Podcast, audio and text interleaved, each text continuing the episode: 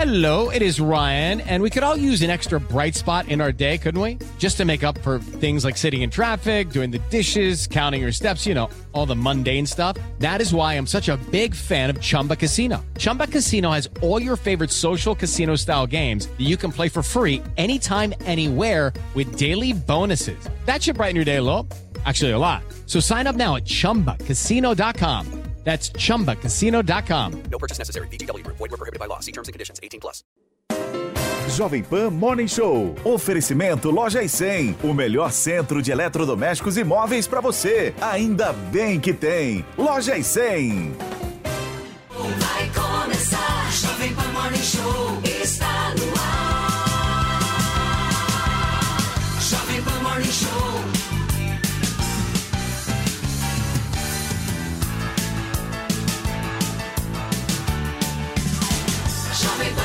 Pan Morning Show.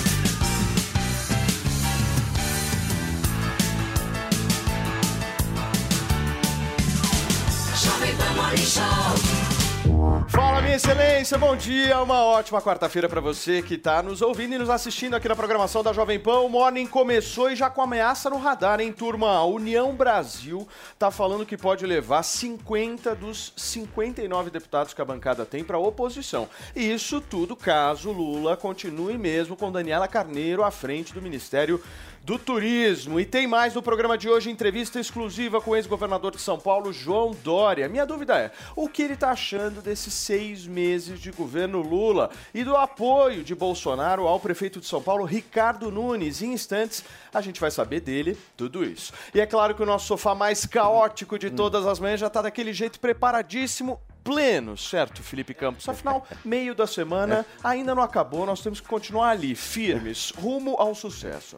Pois é, Paulinho, bom dia, bom dia para você que está acompanhando toda a programação da sua Jovem Pan pela rádio, também pela sua TV Jovem Pan. Sejam bem-vindos, olha só, demonização na área, demonização facial e artificial. Pois é, Estênio Garcia mirou no quem ia acertar, da Barbie e acertou no boneco Chuck. Pois é. Olha, que cilada, hein, Bino? Que cilada. O homem ficou parecendo uma bexiga cheia, pessoal. Ah, O que será que aconteceu, hein? O médico Francisco Tribulato, que é o queridinho dos artistas, daqui a pouquinho ele vai estar aqui com a gente justamente para explicar tudo o que aconteceu com a Monja Coin. Não, não é a Monja Coin, é o, é. é o Estênio é, Garcia. é Estênio. Não é o Estênio Garcia, é. Olha só. E daqui a pouquinho ele conta e, o, o doutor Tribulato entra e conta tudo pra nós. Mas enquanto isso não acontece, pega essa hashtag que você já sabe, Morning Show, sobe e use e abuse sem moderação. Vamos nessa, gente, porque eu quero fazer uma pergunta para vocês que estão nos assistindo. Alguém já parou para refletir sobre o os impostos dos produtos?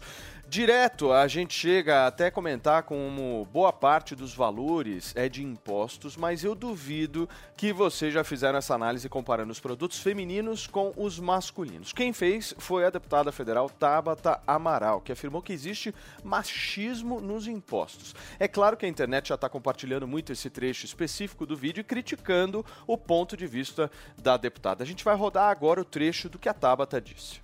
Produtos que são tipicamente consumidos por mulheres sendo muito mais taxados do que aqueles que são consumidos por homens. Trago apenas três exemplos. A bomba de amamentação tem um imposto três vezes maior do que uma bomba para encher um pneu de carro. Segundo dado, absorventes menstruais têm uma taxação equivalente a bens de luxo. Terceiro dado, anticoncepcionais têm quase o dobro de tributos do que o Viagra. Por razão implícita ou explícita, a consequência de você ter poucas mulheres em espaços de poder é que essas questões sequer são debatidas para serem revistas.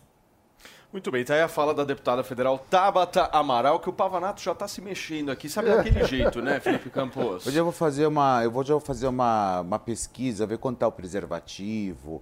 Acho que eu vou fazer umas, umas pesquisas. Vamos fazer umas pesquisas hoje? Vamos pesquisar. Escuta, ela trouxe argumentos. Traga argumentos para rebatê-la. Argumentos, Argumentos. não narrativas.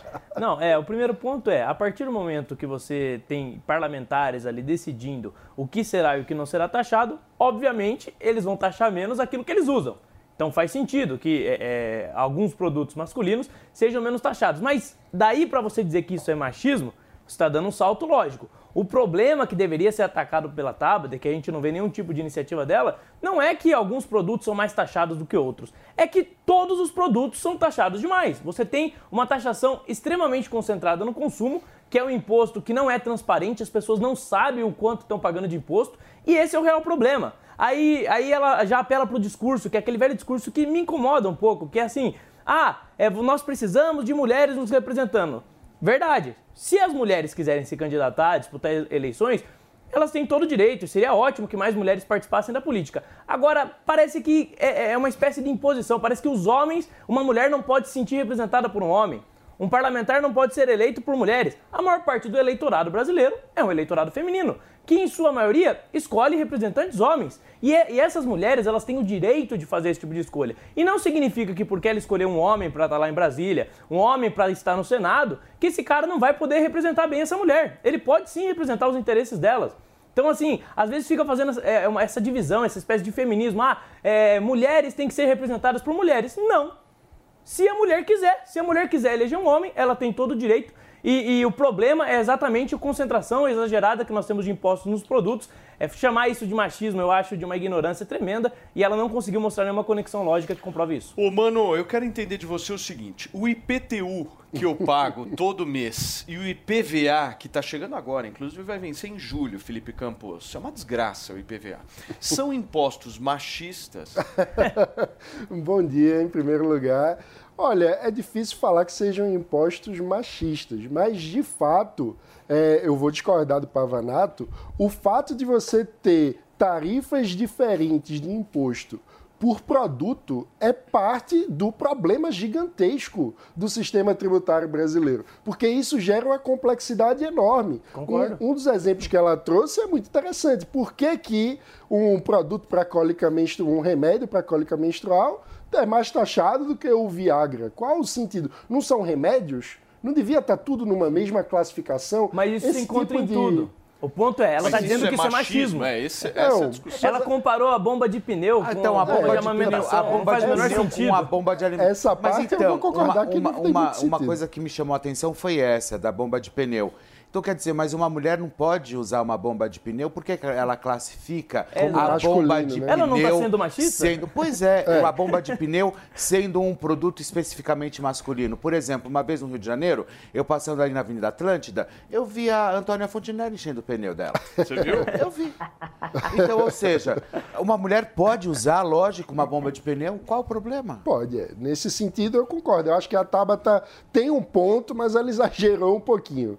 É, mas eu acho que o ponto mais importante nessa discussão é que a gente precisa simplificar o sistema tributário e uniformizar as alíquotas, porque, inclusive, esse tipo de coisa geram distorções na relação do consumidor na hora de escolher seus produtos, porque no lugar de escolher aquilo que, que quer por conta do, do preço, etc., acaba tendo muita influência do tributo. Tem um exemplo muito curioso: sabia que a barra de cereal tem um imposto diferente do chocolate?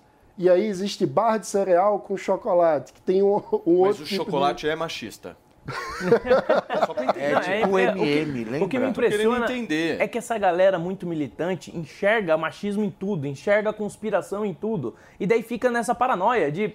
A crítica que o Mano fez é acertada, a crítica que eu fiz também. Nós temos muito imposto no consumo, esses impostos são uniformes, mas daí você dá um salto e começa a falar que é machismo, você até a, da, a Tabata deve andar de pneu vazio, né? Deixa eu falar com quem... Deixa eu falar, Felipe Campos, com quem entende de feminismo. Bom dia, ah Antônia Fontinelli. Bom dia, meninos. Bom Vocês dia. viram, olha, Lady Fontinelli, olha que eu ganhei, coisa bonitinha. Que lindo. olha, Lady Fontinelli, olha que chique. Gente. Olha, deixa eu falar uma coisa para vocês. Eu não menstruo porque eu uso DIL, tá? Eu não como chocolate, não sou fã de chocolate. Barra de cereal, eu já entendi que o humano consome bastante. É, as, é porque é para é, o meu sei, no avião o humano só claro. come, é, o humano só come barrinha de cereal. É, a questão é o seguinte: essa gente não consegue fazer uma crítica sem colocar um militarismo no meio. Aí descredibiliza. É, eu quero perguntar para os meninos aí que entendem bastante de economia é o seguinte: quanto que sai do salário, do salário mínimo, digamos, porque eu, quero, eu gosto de falar para o povo. Você que está aí na rua ouvindo a gente, eu ganho R$ 1.200. Quanto que sai de imposto, tá? Joga aí, mano, ô Pavanato. Quanto que sai de imposto do meu salário é, todo mês? Para as coisas que eu consumo. O básico, porque eu não, não vou ter dinheiro para comprar essas coisas aí que está sendo citado, entendeu? Porque ganha um salário mínimo não vai encher o, o- o pneu no, no posto, porque nem tem carro. Eu quero que as pessoas entendam quanto que a gente gasta de imposto, quanto que já é retido Ô, Antônia, da nossa tem um fonte. dado, tem um dado, se eu não me engano, é é um dado do ano passado, é, que o brasileiro teria que trabalhar cinco meses e alguns dias para pagar todos os impostos do É. ano, né? Exato. Então pensa o seguinte, para facilitar aí a tua pergunta, o cara de 1 de janeiro até mais ou menos aí Até o o período que a gente maio. tá, É. final de maio, início de junho, o Trabalha cara tem que pra trabalhar imposto. só para pagar os impostos. Exato. O que vai para cada um é o que a gente come... é o que a gente trabalha de junho para frente, ou seja, Exato. cinco meses por ano o nosso Ou trabalho seja, é quem pra está nos o ouvindo agora, nós começamos a ganhar dinheiro agora, em 2023. Ou seja, já pagamos tudo que a gente tinha que pagar de imposto, entre aspas, né? É. Agora que a gente vai Pois é. começar. Você sabe É. qual que é a média de taxação em um automóvel? Fala o tempo todo, ah, a gente tem carros muito caros. É 40%. Ou seja, é quase metade do preço de um carro é Que imposto. E daí vai me dizer que o problema são os montadores, precisam de regulação, proteger o mercado? Não.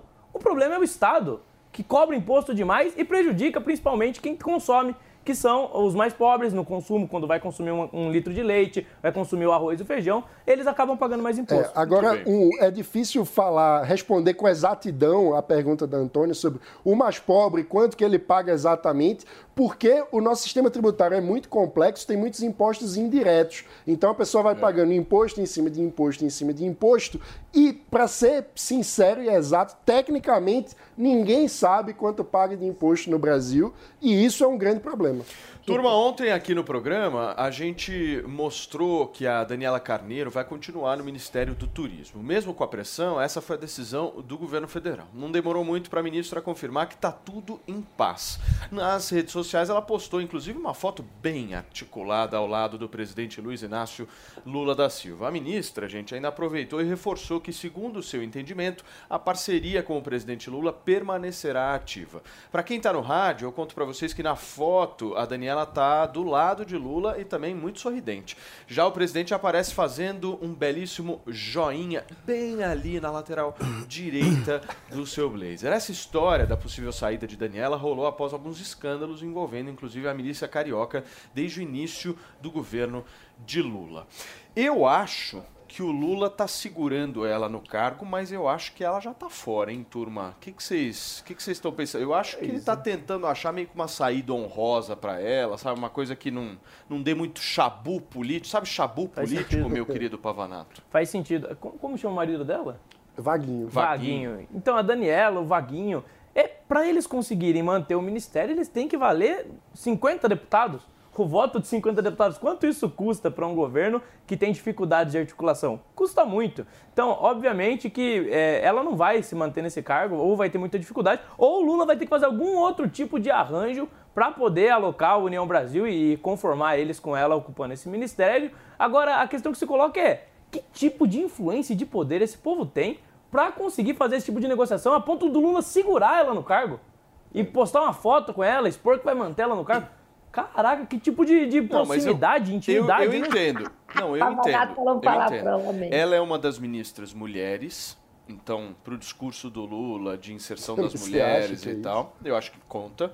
Acho que ela tem vários escândalos, então se ele tira ela do nada, pode dar mais problema ainda. Ou seja, ela é um problema que não é um problema que você pode jogar fora do dia para Sim, noite, é um sim. problema que você tem que cuidar ali, pensar. Eu acho É. que o Lula tá fazendo mais ou menos isso. Eu- Eu acho que acaba tendo muita ligação com os interesses do Lula e do PT no Rio de Janeiro, porque eles têm um grupo político forte no Rio, o cara é prefeito de Belfort Roxo, cidade importante do Rio de Janeiro, e ao que tudo, pelo que dizem, há ligações, há suspeitas de ligações entre Vaguinho Daniela e setores da milícia carioca. Então, não é tão fácil assim mexer com o interesse é, de pessoas desse tipo. Então, talvez tenha algum tipo de preocupação sobre o contexto político do Rio de Janeiro nessa articulação. Agora, você acha, Antônia, que ela sai ou que ela fica? É, vamos corrigir aqui uma coisinha. Ela não é carioca, né? Ela é fluminense. Ela não nasceu no Rio de Janeiro, ela nasceu no estado do Rio. Então ela é fluminense. Desculpa. É, é, não, só, só fazendo uma correçãozinha. É, eu acho que o Lula não imaginou que essa, essa moça fosse custar tão caro, né? E para 50 deputados, para um partido inteiro, né? É, ameaçar, viraremos oposição. 50 deputados é, uma, é tudo que a gente quer, né? É tudo que a gente quer nesse momento é que o Lula segure ela nesse carro. segura, segura, meu filho, segura na mão dela. Ninguém quer fica que ela fique. Fica, Daniela, vamos lançar a campanha. ela. Isso que a gente quer, porque a gente precisa de 50 deputados nessa oposição aí. Agora, a repercussão da live do Lula ontem foi bem negativa, vocês não acharam? Eu vi uma repercussão bem, bem É, negativa. até falaram o número O de- falando que teve um milhão e meio de pessoas assistindo. E sendo desmentido ao vivo. né? Gente, que vergonha. Não, ele meteu um migué, mas um migué assim, sabe quando a pessoa chega e fala, meu, tinha, sei lá, um milhão e pouco. Aí É a própria velhos. Cidral teve É aqueles. Tinha 6 mil no Tinha pico, 6 né? mil, meu Deus. Não, é Aí ele disse que ele ouviu alguém falar e por isso ele disse. Nossa, é muito constrangedor, cara. Não, são aqueles velhos que saíram agora da TV, que não entendem nada de internet e que acham que pode mentir e o povo vai acreditar. Meu amor, internet é diferente. Vem cá que a titia te dá uma aula de internet. Todo mundo vê, querido, não é assim não. Entendeu? Agora, ô Antônia, eu acho que não teve sucesso porque eles não investiram na espontaneidade, né? É um negócio Não muito sucesso. produzido, né? Exato. Muito Não, não produzido. teve E assim, é, é meio que uma entrevista sem o entrevistador poder fazer uma pergunta, Não, é- certo? é porque não é então não é uma entrevista, né? Exato. Então é um negócio meio, meio Eu só tenho uma cinzento ali, né? Eu, só, eu só tenho uma pergunta a fazer. Como que as pessoas elas têm o, o, o dom de jogar seus currículos fora, né? O dom de cagar seus nomes. A minha mãe me ensinou um negócio que eu carrego comigo. Perca tudo, dona Antônia, mas não perca seu nome. Eu repito isso todo dia, porque é com o meu nome que eu entro e saio pela porta da frente. Eu fico pensando o que leva o Marco Show da vida, né? Que tem uma carreira jornalística já longa, extensa. É um senhor se prestar um papel desse, é dinheiro. Dinheiro não compra tudo, amor. Agora, com teu nome, você entra e sai pela porta da frente a hora que você quiser. Então, é, é triste ver isso, sabe? Ainda além de apoiar, mentir por uns trocados, porque só pode ser por dinheiro, sabe? Eu lá vai celebrar, eu não sei o que, que é que passa na cabeça dessa gente. Só me chama a atenção isso. Marco Show a se prestar a isso. Agora, vocês acham que ele vai repetir a, a dose? Vai ter mais lives? Eu, aí, eu acho que sim, talvez mudem um pouco o formato. Mas é, a Antônia até tocou num ponto interessante. Esse povo não entende como funcionam as redes sociais. Eu que trabalho com redes sociais, é, às vezes o conteúdo que você faz com uma qualidade pior é o conteúdo que vai melhor. Por quê? Exato. Porque a, a internet, a rede social é um conteúdo mais próximo do público. Não tem aquela, aquele nível de preparo, aquele nível de distanciamento. Então, quando o Lula faz um negócio todo produzido, fabricado, na hora o público entende que aquilo ali é, é uma, é uma forma de, de propaganda e não uma forma de interação. Então, acaba ficando é, extremamente é, enviesado o conteúdo, as pessoas não acreditam. Muito bem. Turma, eu tenho certeza, Fê, que esse assunto agora que a gente vai trazer vai gerar um pequeno desconforto. Tomara que seja grande, entre o nosso queridíssimo Mano Ferreira e Lucas Pavanato. Olha só, Jean Ai, Willis deu uma declaração nas últimas horas que não pegou nada bem. Turma, o ex-deputado federal saiu em defesa de ladrões que furtaram um homem no último domingo. A história foi assim, só para você entender. Na Ai, Praia Grande, aqui no litoral de São Paulo, um homem que estava parado no semáforo teve o óculos furtado por uma dupla de assaltantes de moto. Quando abriu o farol, o motorista não pensou duas vezes e atropelou os ladrões.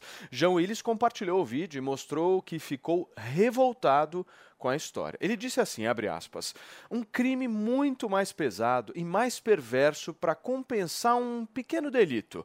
Além da perda de bom senso, as pessoas no Brasil estão perdendo a humanidade. Fecha aspas. é o que disse Manda ele Jean calar a boca.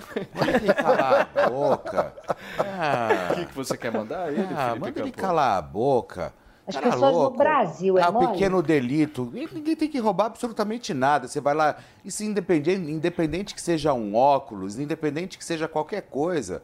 Imagina, E outra coisa, se você tá. Você não, a pessoa vai lá e te rouba, você não sabe o que vai acontecer depois. Se a pessoa tá armada ou se não tá, é uma forma de defesa, tá certíssimo. É inacreditável, Ah. inacreditável como esses caras, eles não conseguem olhar para o problema de segurança pública que existe no país, né? E de alguma forma ter um discurso que que Que normaliza. Não, eu- que, não, um que discurso que- Que, normaliza. olhe não para o ladrão, né? Mas para que olhe para a vítima, né? A vítima está sendo assaltada de alguma forma. Claro, ela não deveria ter atropelado uma pessoa, mas eu não julgo quem está sendo assaltado. O cara está sendo assaltado. Né? E, e eu acho que esse tipo de situação acaba acontecendo por um sentimento de abandono. As pessoas têm um, um sentimento de impunidade, um sentimento de É. que um crime como esse nunca vai ser apurado, então a pessoa se revolta por ter sido furtado, não acredita na eficiência da justiça e do Estado e acaba partindo para atitudes como essa, que são extremas, que são uma espécie de justiçamento. Agora, É. qual é o problema? É que o justiçamento também não resolve Cabe a situação. É. É. desse jeito Eu a nem gente sei se nesse caso é justiçamento. Pensa, você foi assaltado, você tá no semáforo, o cara toma o seu óculos, no instinto, no nervosismo, o cara tá fugindo com o seu óculos, você faz o que pode pra tentar recuperar e impedir que ele saia. Ué, mas Eu até- é, e até Eu acho porque que você não não sabe o se o cara tá armado, se vai te dar um Exatamente. É, tiro. mas, E- mas e eu, eu- acho eu- que do jeito que acho o cara Mas eu- eu o acho outro, que existe eu uma- acho que o óculos talvez nem tenha Eu acho que existe outra questão também. Existe uma diferença de culturas. Óculos virou Então- armação. Não, eu acho não, não, Não é? não é É- certo ninguém atropelar ninguém. Não é isso que nós estamos dizendo. O, o que nós estamos falando é que a crítica que o João Willis faz é uma crítica que realmente sai em defesa de quem cometeu Mas- de alguma forma um delito. Mas posso norma- colocar- norma- colocar um e- e- ponto? E, fica normatizando a bandidagem. Há pouco normatizando tempo atrás, o crime. E ele cita pequeno delito. Ah, né? ele pequeno fala que é uma delito, coisa assim, que ah, pequeno pequeno, É delito. bobagem. coisinha. Há pouco tempo atrás, é, aconteceu um caso muito triste, onde dois policiais estavam fazendo uma abordagem, tiveram a sua arma roubada e o bandido efetuou disparos contra esses policiais, eles ficaram gravemente feridos. E eu não vi nenhum pronunciamento do senhor. João Willis. Eu não vi nenhum pronunciamento da extrema esquerda que o tempo todo defende criminosos. Parece que claramente eles escolheram um lado. E não é o lado da população.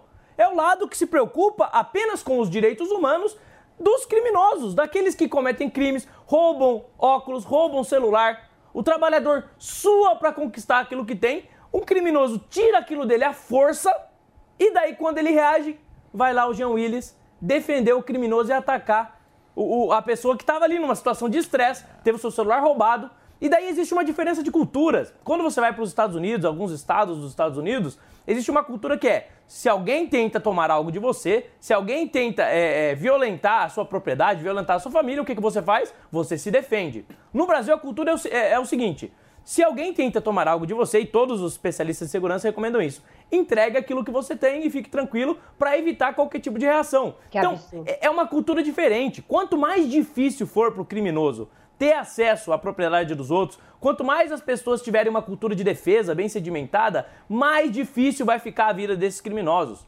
E menos ainda as pessoas vão precisar depender da segurança estatal, que muitas vezes nós sabemos é falha. Mas calma, muitas vezes a tem um- polícia não vai chegar a tempo, muitas vezes a polícia não vai conseguir proteger. É verdade, mas um ponto importante é que a, a legítima defesa atende ao princípio da proporcionalidade, né? Ou seja, o fato de alguém cometer um crime não quer dizer que você passa a ter direito a matar a pessoa, a fazer alguma coisa se defender. Outra coisa é acabar criando um ataque maior ainda. Concordo. Mas não é, Porque- mano. Mas é, por exemplo, quando você sofre um assalto, você não sabe se a pessoa tá armada, se a pessoa vai te dar um tiro. Se a eu, eu acho que é um mecanismo de defesa ali. Não, eu, eu Não concordo é? com o ponto. E a questão que eu acho mais importante aí é entender qual é a causa que está levando a pessoa a esse tipo de postura. Porque alguém que, que vai com o carro desesperado aí para cima da pessoa está fazendo isso movido por um sentimento. É. De onde vem esse sentimento? Então, como sociedade, Impotência. exato, a gente Mano, precisa discutir O que como o Jean Willis isso. falou basicamente é o seguinte: você que está sendo assaltado, você é o culpado, irmão.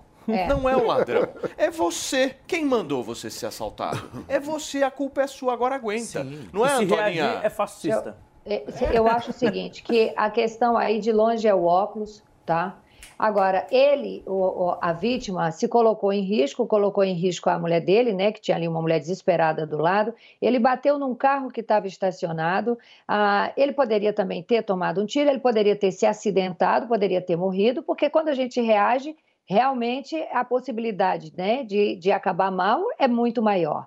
Agora, o que me chama a atenção é que, assim, primeiro isso que o Pavanato falou, o- os bandidos pegaram, tomaram as armas de policiais, atiraram contra os policiais. Eu não vi um, uma pessoa, né, se pronunciar a respeito disso. Aliás, eu não lembro de esquerda, nem direita, nem ninguém, sabe? Estão normatizando a violência, estão normatizando a criminalidade.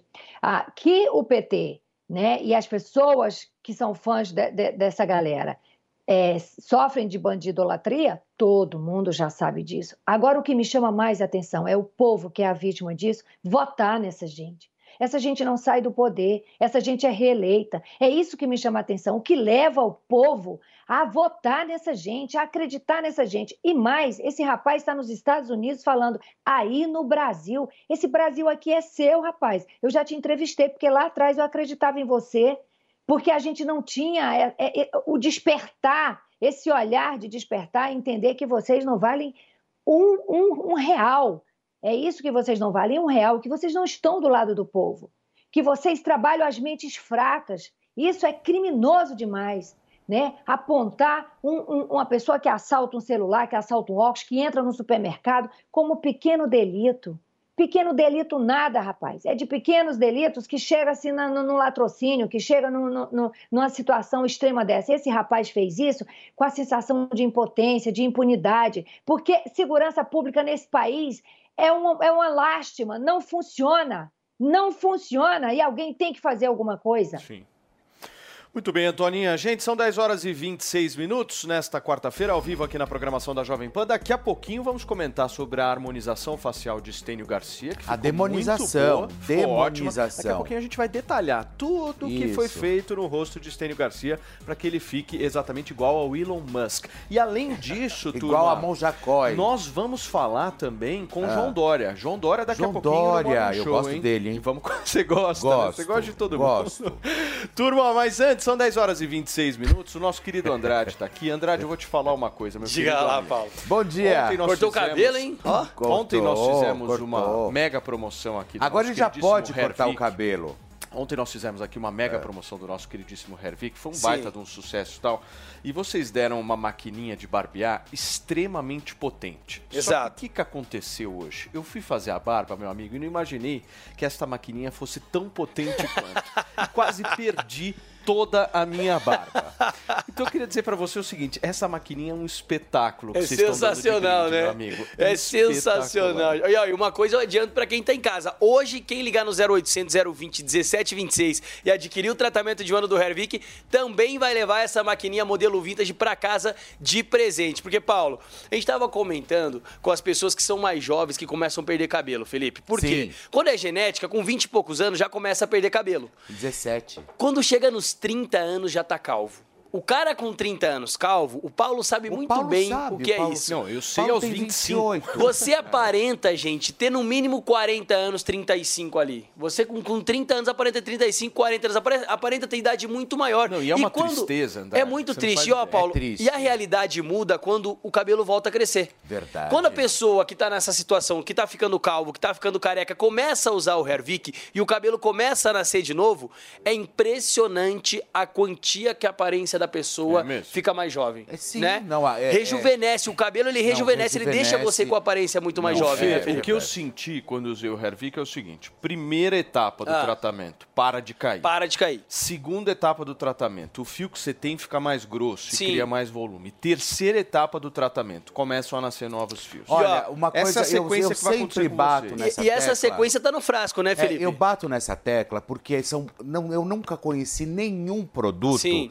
que viesse na embalagem o laudo de eficácia. Pois é. Porque tem vários produtos aí no mercado, a gente sabe. É. né? Tudo, sabe? é, Isso que não funciona. Não, e as pessoas falam que o grande diferencial do Hervik- Aí você vê, o golpe. Água tá- com gás. O golpe tá É. aí. Quando você vê assim. Ajuda a, a, a, a parar, que vai ajudar, não é que vai estancar e que realmente vai paralisar. É. Agora o Ervic não, ele traz o laudo de eficácia No frasco. de na qualidade. caixa, 100% redução da O queda. Fê, e Ou entregue- seja, você pode comprar o produto Sim. De olho fechado. E ó, Entregue para mais de 70 países. Mais de já, hein? 70 países. E como o Paulo falou ali na questão desse processo, o Felipe bem falou: 100% das pessoas sentiram que o cabelo parou de cair, 63% das pessoas no laudo de eficácia sentiram o nascimento de novos fios. Então o grande diferencial do Hervik é que ele não faz só o seu cabelo parar de cair, como ele faz o seu cabelo voltar a crescer. É por isso que muita gente que tá ficando calvo, que tá careca, que tá nessa situação, que não tá gostando, usa a Hervik e muda a situação. Mas ó, gente, dá essa chance pra você, dá essa oportunidade, liga na nossa central, que é o 0800 020 1726. O telefone você sabe, 0800 020 1726. Adquire esse tratamento que é o melhor do Brasil, se não do mundo, né, Fê, Paulo? mostra essa maquininha, porque o Não, Andrade essa está sentado aqui, ele vai dar é- ela de brinde hoje Ela de é feroz. E você sabe que o Ervic só tem brinde chique, né? E, ó, Uma hora é a Paulo, Alexa, outra hora é a Nós temos maquininha. 500 unidades Olha, do brinde ainda para você que é pegar o caríssima, telefone agora é e ligar no feroz. 0800 020 1726. Então, Paulo, é o seguinte, além de levar essa baita maquininha de brinde, você que tá ficando calvo, careca, quer resolver esse problema, você liga 0800 020 1726 agora, tá, gente? Vamos parar de empurrar com a barriga para resolver o problema da Até queda que capilar? horas, é o seguinte, é- é- não é por tempo hoje, Ah. Paulo, é os 500 primeiros, tem 500 bastante. primeiros, então, os 500 primeiros que ligarem vão pagar só a metade do preço no tratamento de um ano do Boa. Hervik, 50% de desconto, gente, pra você ter, ter- seu cabelo de volta e ainda uma maquininha de brinde, sem contar Ó, a facilidade. O número é o seguinte, os 500 primeiros, turma. Exatamente. Se você perder tempo, vai perder Tem que ligar agora, sensacional. 0800 020 1726, fala que tava ouvindo o Morning Show, vai levar com 50% de desconto o tratamento E de um mais a ano, maquininha. E mais essa maquininha carésima que quase Exato. me depilou hoje. Quase. Sem contar o parcelamento em 10 vezes sem juros com entrega e ligação gratuita, Paulo. maravilhosa. Olha só, turma, são 10 horas e 31 minutos na manhã desta quarta-feira. A gente vai falar sobre o que agora? Não é sobre a União Brasil, não, minha querida Mariana Vaz. Do que, que nós é. vamos falar? É sobre União Brasil que nós vamos falar? É Afinal sobre União contas, Brasil. Nós já falamos, certo? Já falamos. União Brasil. Já falamos. Não. Olha só, União Brasil está falando que pode levar 50 dos 59 deputados que a bancada tem para oposição. Isso tudo caso o Lula continue com Daniela Carneiro no Ministério do Turismo. O partido está defendendo, gente, o nome do deputado Celso Sabino para o cargo. Lembrando que amanhã, quinta-feira, é aquele dia que Lula tem uma reunião ministerial com a lista extensa de ministros do governo. A dúvida que fica é: será que Lula vai ceder à pressão de voltar atrás na decisão de manter a Daniela Carneiro na pasca? A gente vai saber essa resposta somente amanhã. E olha, para colocar um tempero nesse assunto, a gente vai chamar agora o deputado federal Sóstenes Cavalcante, que é do PL do Rio de Janeiro, que já está conectado aqui com a gente. A gente vai agradecer muito o deputado aqui pelo convite, mas só para você que está nos acompanhando pelo rádio, daqui a pouquinho a gente volta com o Sóstenes, são 10 horas e 32 minutos. Nas lojas 100 você tem tudo o que precisa na hora de comprar. Aqui tem grande variedade de produtos com estoque até para levar na hora. Preços realmente mais baixos, crédito super fácil e a menor prestação no carnezinho ou no cartão. Aqui nas lojas 100 a entrega é cortesia, a montagem de móveis também. E só nas lojas 100 tem gente pronta para receber você com todo o carinho que você merece. Loja 100 é solução completa. Ainda bem que tem. Jovem Pan Morning Show. Jovem Pan Morning Show. A rádio número 1 um do Brasil. Jovem Pan. Há dias em que a gente quer mudar o clima, sentir a brisa ou o calor do sol. Há dias no trabalho, em casa, sempre há dias em que a vida pode ser bem melhor. Há dias, seu novo ar é na Dias. As melhores marcas e modelos de ar-condicionado estão na Adias. Acesse adias.com.br ou ligue 11 3649 4000. Adias, um novo ar para sua vida. This is the number one. The number one hit music station. Jovem música. My music. My station. 5. Beautiful mistake. La, la, la, in my head. La, la, la. Let's go. Calvin Harris. Don't get too confused and it's over now. Medusa. Oh, my, my, my, my. There's a thousand miles between me and paradise. Tiesto. Let's get down, let's get down to business.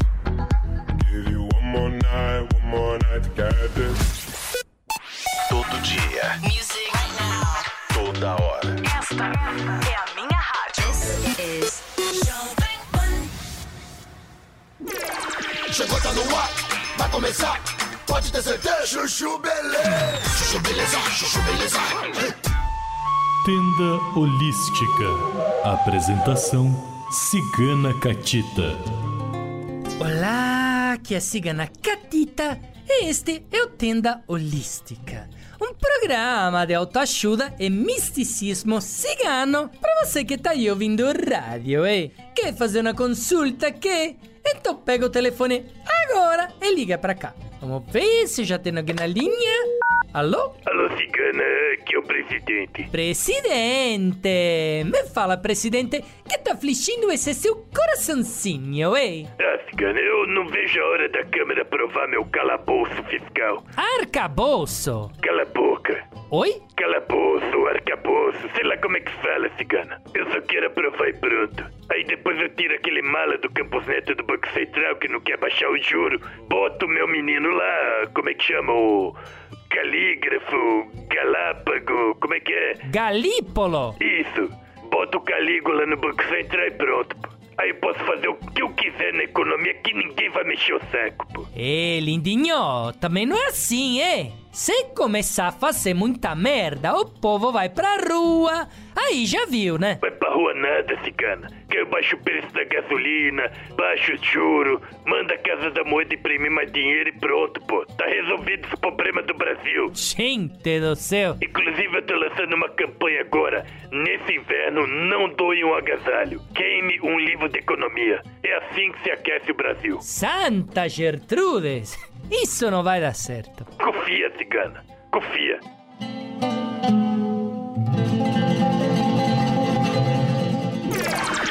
Você ouviu Chuchu Beleza? Quer ajudar o Chuchu Beleza a virar um aplicativo? Então acessa chuchubeleza.app e faz a sua inscrição.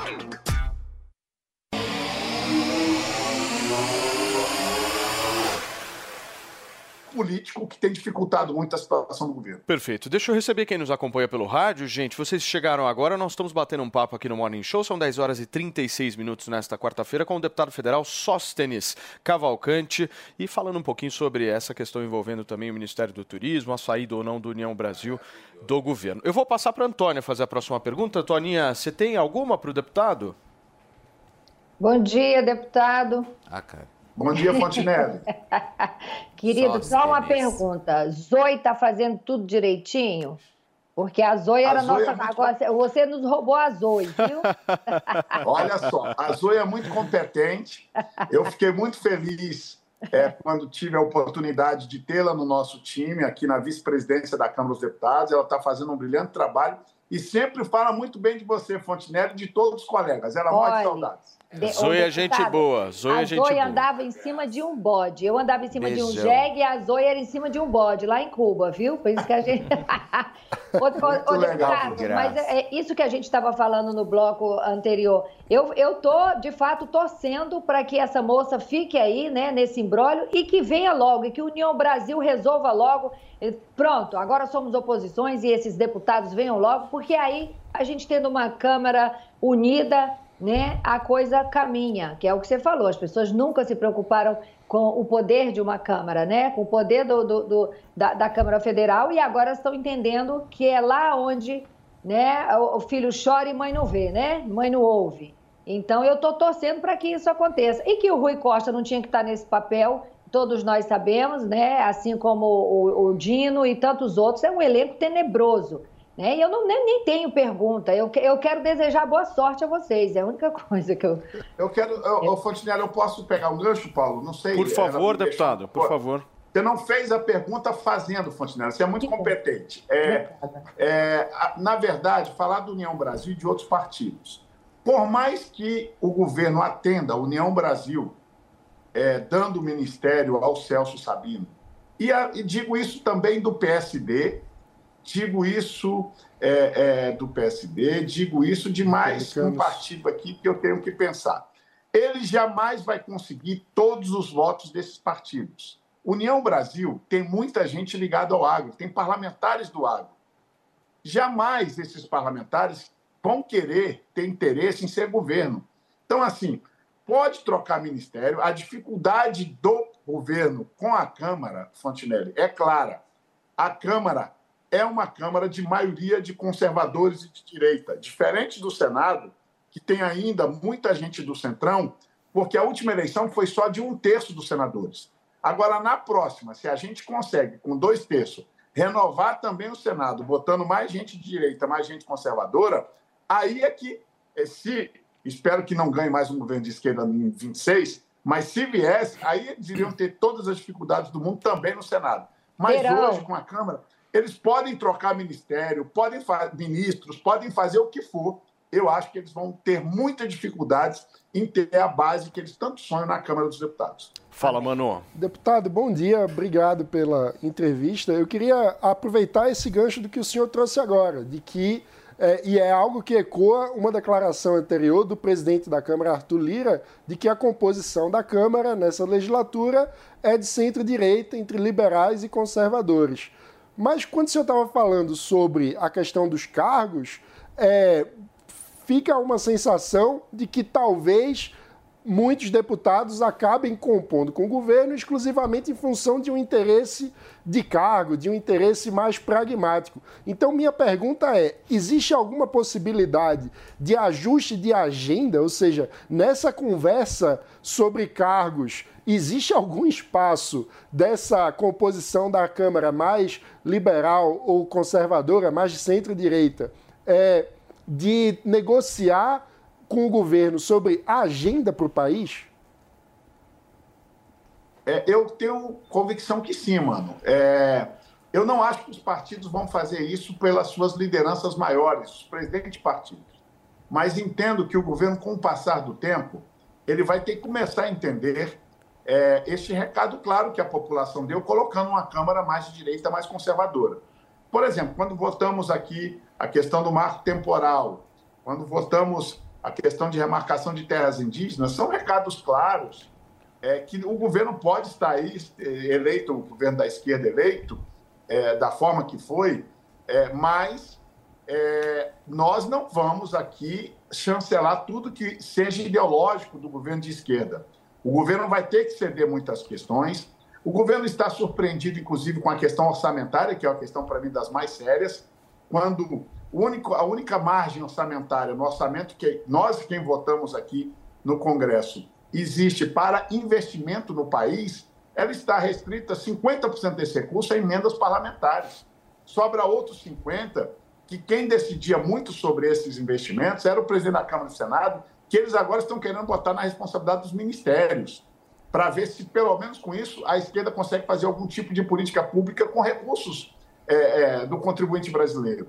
É, a realidade atual para o governo Lula é uma realidade assombrosa. Ele não esperava encontrar essa realidade, ele governou há 20 anos atrás com outra realidade econômica, com outra realidade orçamentária e com outra base no Congresso Nacional. Era uma base muito mais de centro, que se vendia, como você colocou, mano, pelos cargos. Eu entendo que ainda tem muitos parlamentares aqui interessados em cargos, e muitos deles eu nem critico, porque é, é, é a forma de fazer política pública no seu Estado. Eu não tenho cargo, não, não, não é minha política, eu não tive nem no governo Bolsonaro, que era a base, não é nosso estilo de fazer política com esse tipo Sim. de atendimento à população. Mas tem parlamentares que sim, e eu entendo a situação deles. É, mas nem dando cargo, eu acho que eles vão conseguir essa base ideológica que eles tanto sonham. Muito bem, para fechar, Pavanato. É, bom dia, deputado. Primeiramente, parabéns pelo trabalho. E a pergunta que eu tenho para o senhor é a seguinte: constantemente nós temos convivido com é, ameaças à liberdade de expressão e até mesmo na Câmara tramitou um projeto é, que a gente apelidou de pro- é, PL da censura, era o PL 2630.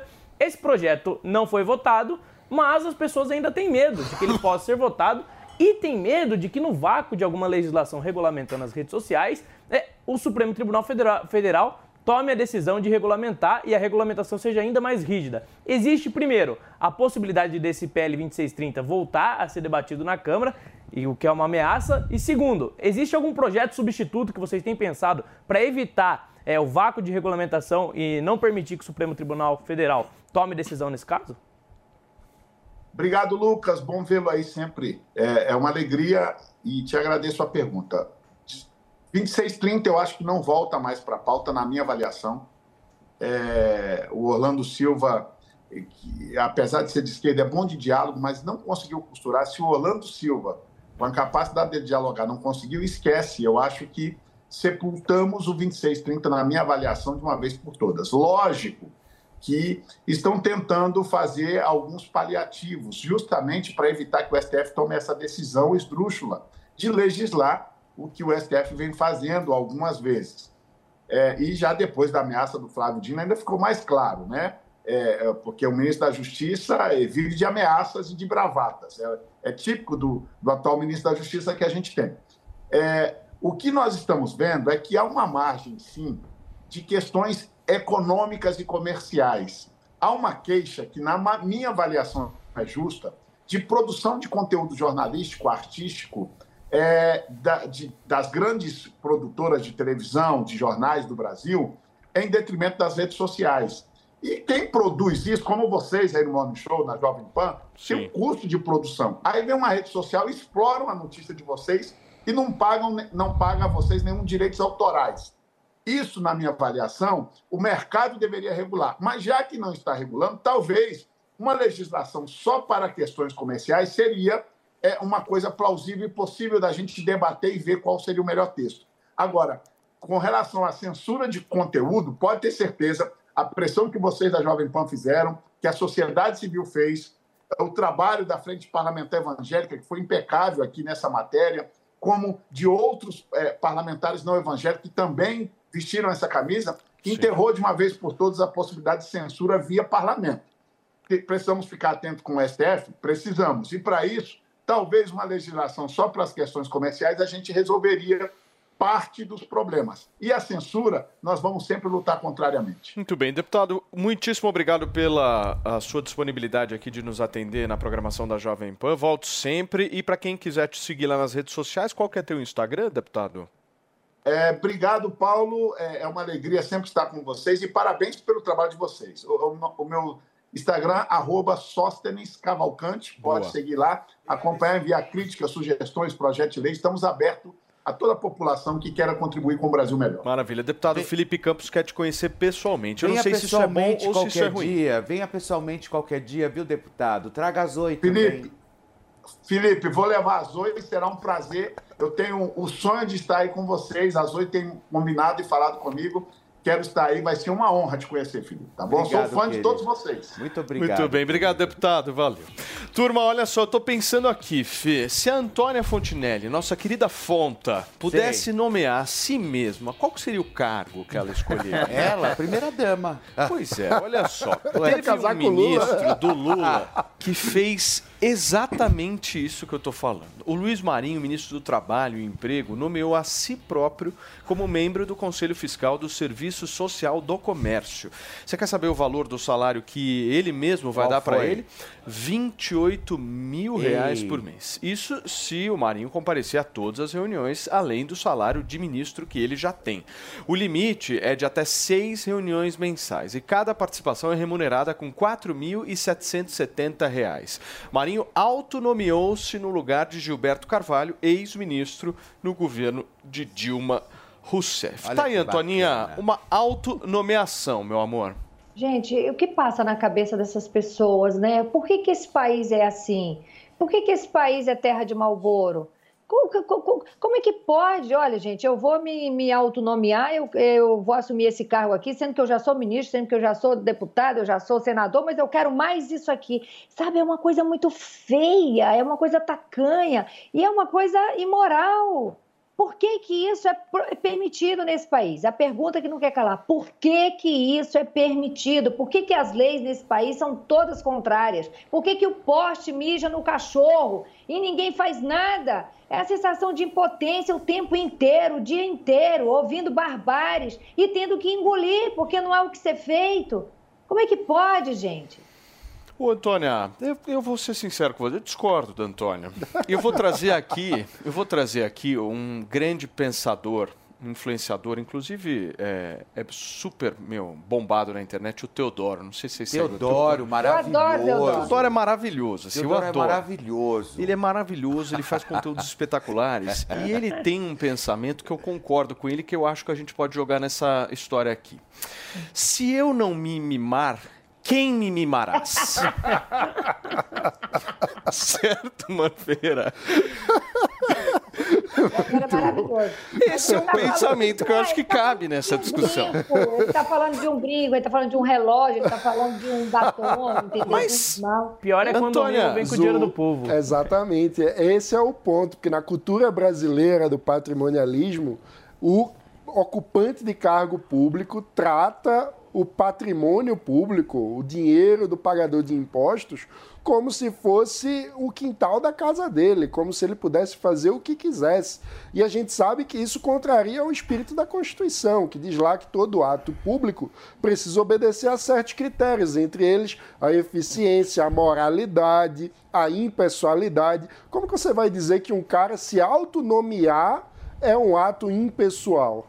É uma, é uma contradição em si. Então, na minha visão, isso aí é claramente inconstitucional. Deixa eu só fazer um rápido break para vocês que estão nos acompanhando no rádio. São 10 para as 11 nesta quarta-feira.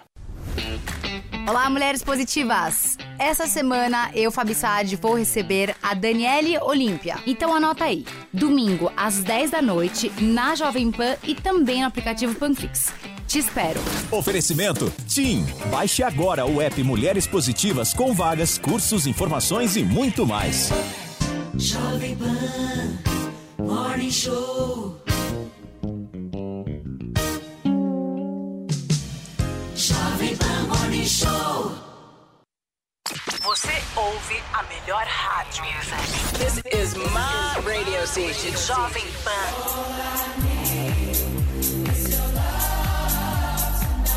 This is number one. A melhor música.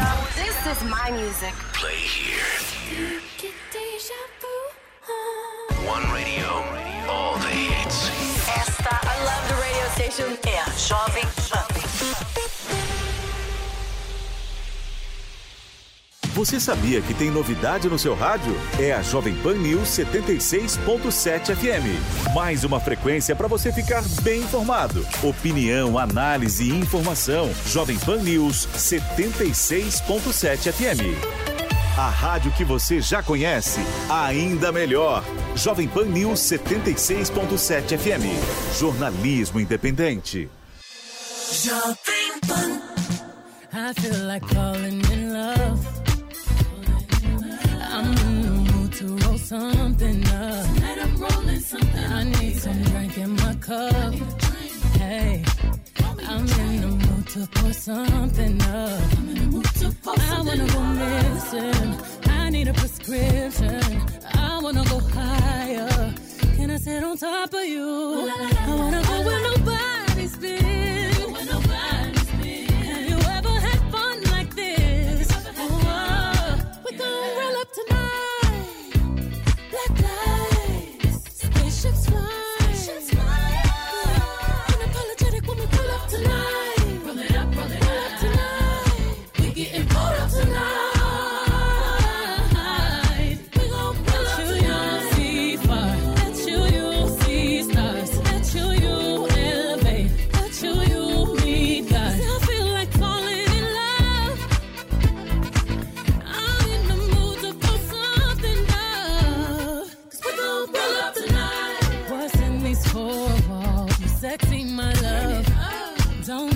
roll call. Is you hear a wood?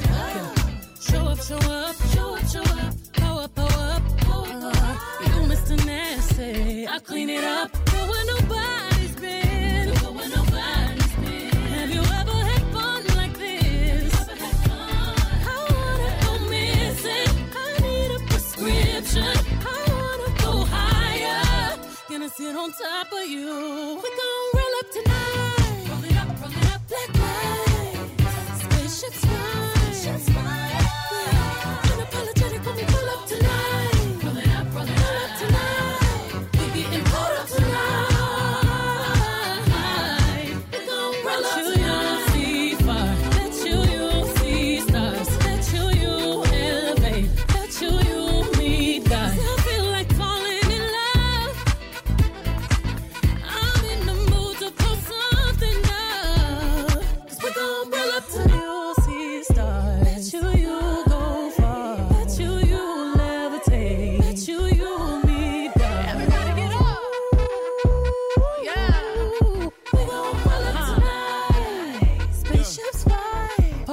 Rev It Up.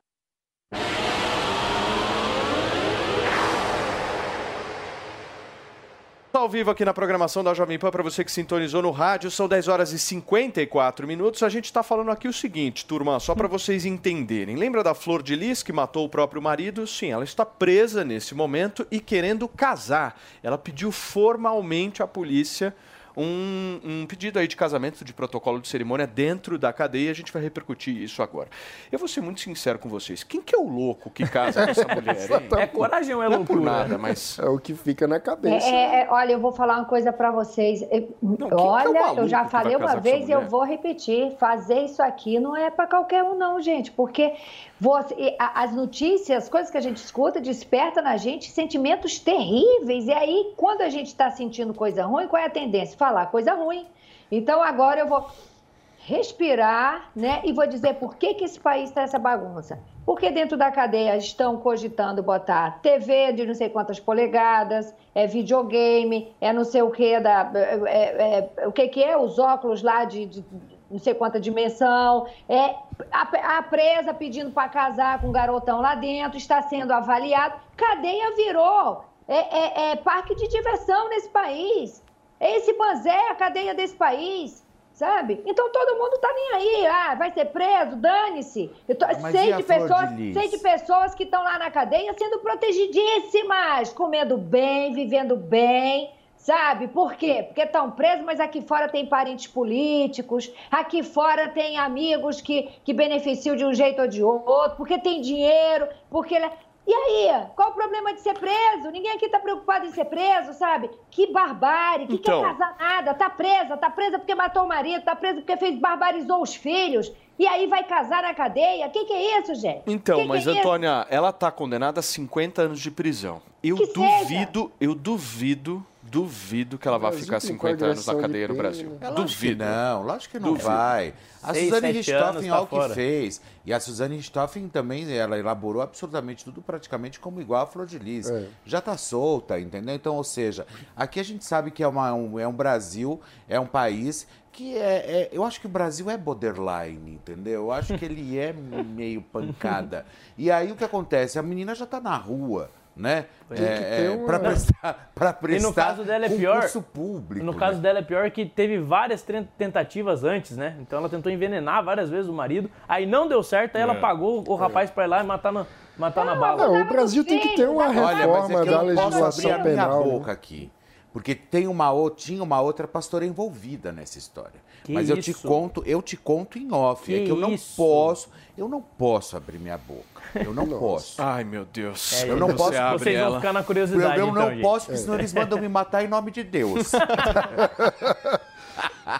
É, ma- mas, o Brasil precisa de uma mudança na legislação penal, né? Porque esses casos chocantes, é, não- é, eu acho que a gente precisa separar. O Brasil tem uma, uma- um paradoxo, né? Porque tem delitos de menor potencial que são punidos, sei lá, o cara atrasa a pensão alimentícia, É. vai preso. Aí alguém faz um, um- um crime bárbaro desse, às vezes é- até é condenado a 50 anos, mas quando vê. É, quando, quando você passa tem muito rápido. E demorou muito- pra caramba, né? Quando Cá você- entre nós, que ela ficou na Câmara um tempão ali, né? Quando você tem penas muito, muito semelhantes para crimes pequenos e, e para crimes mais graves, o que acontece? O incentivo é para a pessoa cometer crimes mais graves. Pois é. Porque se ela vai roubar pouco e vai ser punida igual se ela roubasse muito, ela vai lá, rouba muito. Então o incentivo está totalmente errado, né? Você acaba tendo um incentivo à criminalidade, que é o que faz com que essas coisas aconteçam. Turma, vou fazer um questionamento aqui pra vocês. Quem aí já fez harmonização facial? Não é pra melhorar justamente o seu rosto? O Estênio Garcia fez um procedimento e ficou absolutamente impecável, né, Fê? Conta essa história pra gente. Olha só, gente, ele mirou no Ken da Barbie. Prestem bem atenção. Se eu fosse vocês, eu grudava agora, mas eu grudava. Eu grudava o rosto de vocês na tela para tudo que vocês não devem fazer na vida. Prestem atenção. Ele mirou no Ken da Barbie e acertou no boneco Chuck, na Monja Coin. Ele foi simplesmente. da- Pra mim, ele ficou a cara da mulher dele sem cabelo, da, Mar... Da Marilene Saad. E para falar sobre esse assunto, nós vamos receber mais uma vez aqui no nosso Morning Show nosso querido médico, Dr. Francisco Tribulato, que inclusive foi o cara que fez a harmonização no Estênio Garcia. Foi você, doutor? Pô, você De foi bem. Seja bem-vindo, Tribulato. Parabéns Bom pelo dia. trabalho, doutor. Parabéns, viu? Ficou muito bom. Obrigado, Felipe, Paulo. É, gente, coisa, gente, é brincadeira, viu? Senão daqui a pouco começam a gritar que é fake news. Fala. Então, vocês viram só, acho que passou um pouquinho do ponto, né? Nossa, mas. É, a gente. Pode é, falar. a gente observa que realmente o pessoal fala em harmonização facial. Onde que está harmônico? Então a gente vê muitos comentários, alguns positivos, muitos negativos, mas onde que está harmônico esse resultado? Eu, como é, cirurgião plástico, professor de técnicas de harmonização, tenho várias técnicas de escrita, tudo, isso aí vai realmente contra tudo que a gente prega, que é o rejuvenescimento, não a transformação e, e não essa, essa desarmonização, né? Essa, É, que cilada, né, Bino? Ô, doutor, eu, eu vou falar uma coisa pro senhor, doutor Tribulato. Eu sei o que o médico fez antes de entrar na mesa de cirurgia com o Estênio Garcia. A cabeça do cara que fez é, isso, que coloca a imagem pra mim, por favor, Mariana Vasquez, só pra gente ficar claro o que foi feito a com o rosto de Estênio Garcia. Isso, o médico lá. que entrou na sala de cirurgia, ele pensou o seguinte: eu vou fazer uma mistura da Monja Coin com o Silvio Santos. Aí ele pegou, misturou os dois, tanto a Monja quanto o Silvio Santos, e acabou, Felipe Campos, Não, com a Gretchen Santos não. sem cabelo. É a cara da Gretchen, o Estênio Garcia. Hoje tira o cabelo da Gretchen e verifica se não é igual, turma. Não é isso que o cara pensou, doutor? Olha, eh, eu tenho que concordar, mas realmente tem uma tá hiperinsuflado esse rosto. Isso vai muito contra o que a gente prega, o que, o que é. É. bacana, o que é bonito, o que é legal. Isso aí é, é realmente. O pessoal fala, ah, mas tem mais de 90 anos. Sim, mas isso não combina com ele. A harmonização pode ser feita em todas as idades, mas é para rejuvenescer, não é para transformar e para deixar essa desproporção tão importante. Esse rosto mudou completamente Sim, o formato de rosto, Parece o que, a, padrão dele. é, parece que a bomba de encher pneu que a Tabata Amaral fa- falou, parece que ela enfiou na cara dele. Enfiou na cara. E deu umas 5, 6 bombadas e encheu a cara dele Sabe daquele uma jeito. outra- Mas outra coisa que eu quero só mostrar pra, rapidamente, Paulinho, ó, presta atenção, olha só, o olho dele era extremamente expressivo, uma, um, um semblante completamente diferente. Olha o olho dele, o olho dele diminuiu, né? Olha, olha presta Sabe atenção, que o- Paulinho. Ô Fê, posso, Um posso só, só, só fazer uma comparação, doutor? Não sei se vocês vão lembrar. Vocês assistiram Robocop? Robocop. Assistiram Robocop? Robocop. Vocês lembram aquele momento em que o Robocop tira a máscara e aparece o rosto? Sim. É o Estênio Garcia. É o Estênio Garcia. é Tá idêntico, Fê. Mas você vê, olha, a boca dele talvez poder- pudesse ter preenchido alguma coisa, mas o olhar dele, o olho principalmente, é, foi, um, foi uma história que me chamou muito a atenção e também ali o, big- o, o, o, big- o bigode chinês. Mas isso também pode ser inchaço, isso pode melhorar ou realmente isso pode é, é, acentuar e ficar assim, doutor? Felipe, um pouco de inchaço, com certeza eu acredito que tenha, mas não é nada que vai dar uma mudança tão importante, hora que desinchar. Uma coisa muito importante, se vocês observarem, eu tenho a, a- vi ontem, acabei acompanhando algumas cenas aí do Estênio Garcia conversando, falando num programa ao vivo, e você vê que ele tem dificuldade até de falar. Qual que é a questão? Aí foi utilizado tanto volume, tanto ácido hialurônico, esse ácido hialurônico, ele vai comprimindo a musculatura. Então, acaba perdendo até, diminuindo a função do músculo. Então, a gente tem que tomar muito cuidado quando faz um, utiliza grandes volumes, é, como foi utilizado aí, porque acaba causando uma miomodulação, mas algo negativo. Esse produto acaba comprimindo o músculo e ele acaba perdendo a expressão facial realmente. A gente observa no- nos vídeos aí que a hora que ele fala, a boca mal mexe. É por conta dessa compressão desse ácido hialurônico ou Agora- de qualquer produto que seja que foi utilizado. Agora, por exemplo, doutor, é, se nós estamos, nós estamos vendo ali, talvez eh, se fosse para mexer em alguma coisa no rosto do Estênio Garcia, qual seria o procedimento mais adequado ali para, ao invés da gente ver se realmente Nascer de novo, Fê. É, é.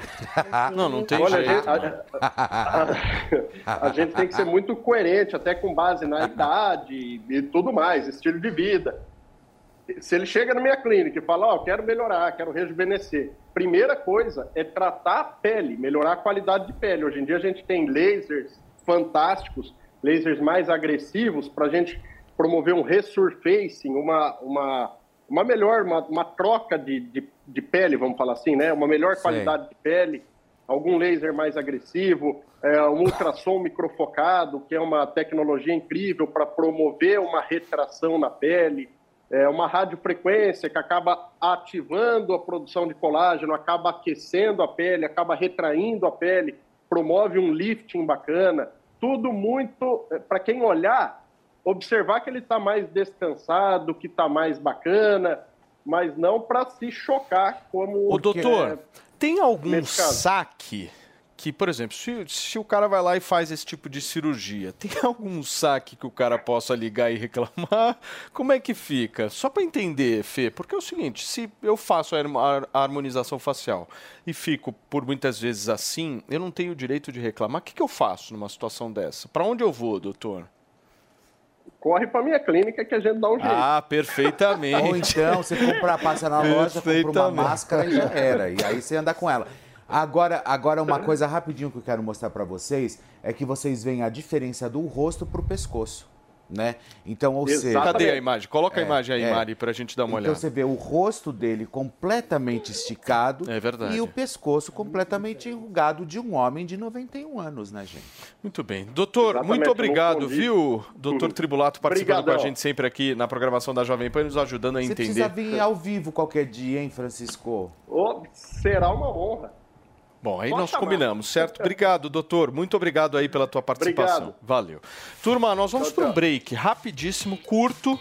E na volta a gente vai ter João Dória aqui no programa, conversando e batendo um papo com a gente aí eu sobre o noticiário dele, viu, político, hein? Lucas? Mas antes você vai conferir o giro de notícias aqui na programação da Jovem Pan. Líder do União diz que Sabino é o nome da bancada, mas nega pressão no turismo. Elmar Nascimento afirma que aguarda o aceno do governo para discutir troca na pasta. Senado aprova MP do Minha Casa Minha Vida. Medida seguirá para a sanção do presidente Luiz Inácio Lula da Silva. STF vai compartilhar cerca de 80% dos inquéritos sobre o 8 de janeiro com a comissão. Arthur Maia afirma que processo de compartilhamento deve ser concluído em até 45 dias. Delegado Éder Mauro dispara ofensas contra Lula na CPI do MST. Deputado federal afirmou que presidente é o maior ladrão do país. Chile retoma o uso de máscara em escolas após surto de vírus respiratório. Medida foi estabelecida até o fim do alerta sanitário em 31 de agosto. O carnezinho das lojas 100 é o crédito mais fácil, mais rápido e barato, porque tudo é resolvido aqui nas lojas 100, sem taxa de abertura, de crédito, de emissão de boletos ou de anuidade. Com o carnezinho das lojas 100, você pode comprar sem entrada com até 50 dias para começar a pagar. Pode escolher o dia do vencimento ou adiantar o pagamento e ganhar desconto. Pode pagar em qualquer filial das lojas 100 e assim conferir as novidades e aproveitar as promoções. Carnezinho é nas lojas 100. Jovem Pan Morning Show. Jovem Pan Morning Show. Você ouve a melhor rádio. Jovem Pan. This is number one.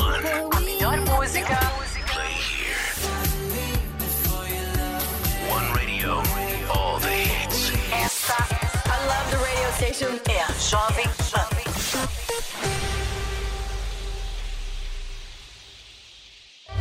Todo dia você confere o melhor do humor, a música que você curte e informação com quem tem opinião de verdade.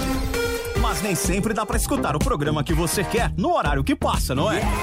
Então acesse jovempan.com.br barra podcasts ou seu aplicativo preferido e leve a Jovem Pan onde for. A Jovem Pan tem um podcast certo pra você. Notícias, esportes, entretenimento, tudo feito pra você ouvir onde e quando quiser. Jovem Pan. As melhores músicas. A melhor rádio. Jovem Pan. O'clock, yeah, it's thick 30. I've been through a lot, but I'm still flirty. Is everybody back up in the building? It's been a minute, tell me how you're healing. Cause I'm about to get into my feelings. How you feeling? How you feel right now?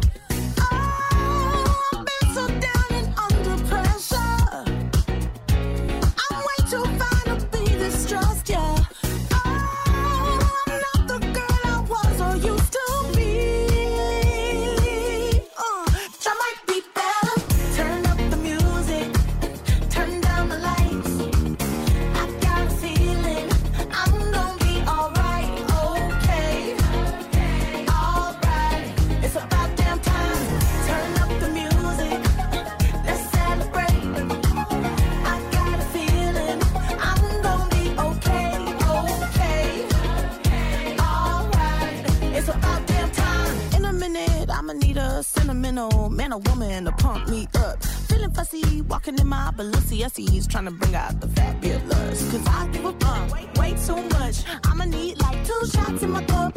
Wanna get up, wanna get down. Mm, that's how I feel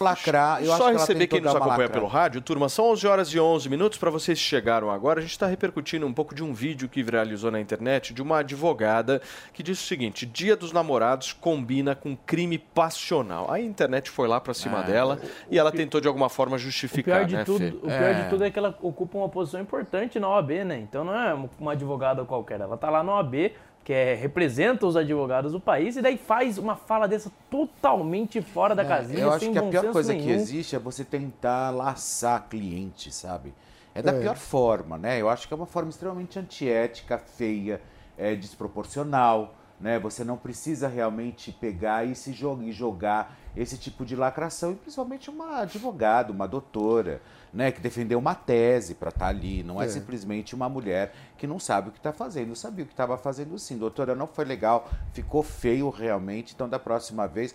Ah, não, da próxima vez não, nem faça mais. É, não, e assim, tem gente que adora série de serial killer, série de crime. Eu gosto. Pois é, mas uma coisa é na ficção, você ter algum tipo de gosto de ver, sei lá, de entender o personagem, de gostar do, do processo de investigação. Agora, trazer isso pra vida real do tipo, ah, não, eu adoro quando chega um crime passional. Meu Deus. Gente, é um crime É assustador. real ali que causou algum dano pra alguém. meu E outra, mostra a falta de empatia total, né? Total. Porque você não pode perder o sentimento por conta da do seu ofício, por conta da sua profissão.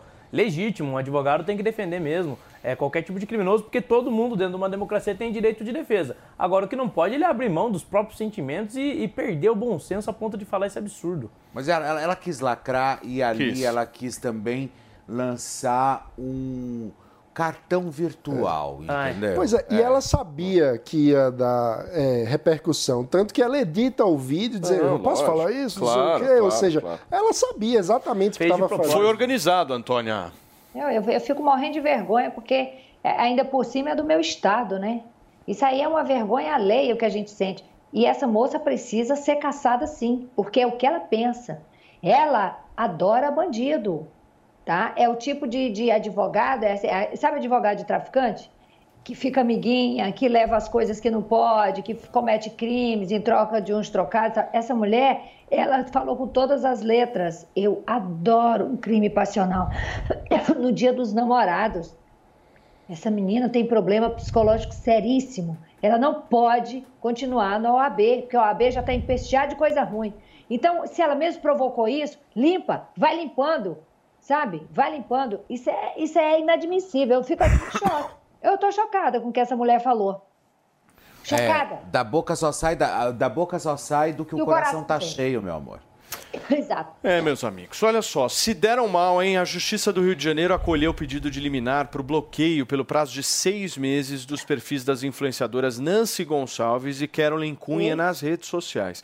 As duas, gente, vêm sendo investigadas pelo crime de racismo. Ambas divulgaram vídeos em plataformas digitais oferecendo uma banana e um macaco de pelúcia para as crianças negras.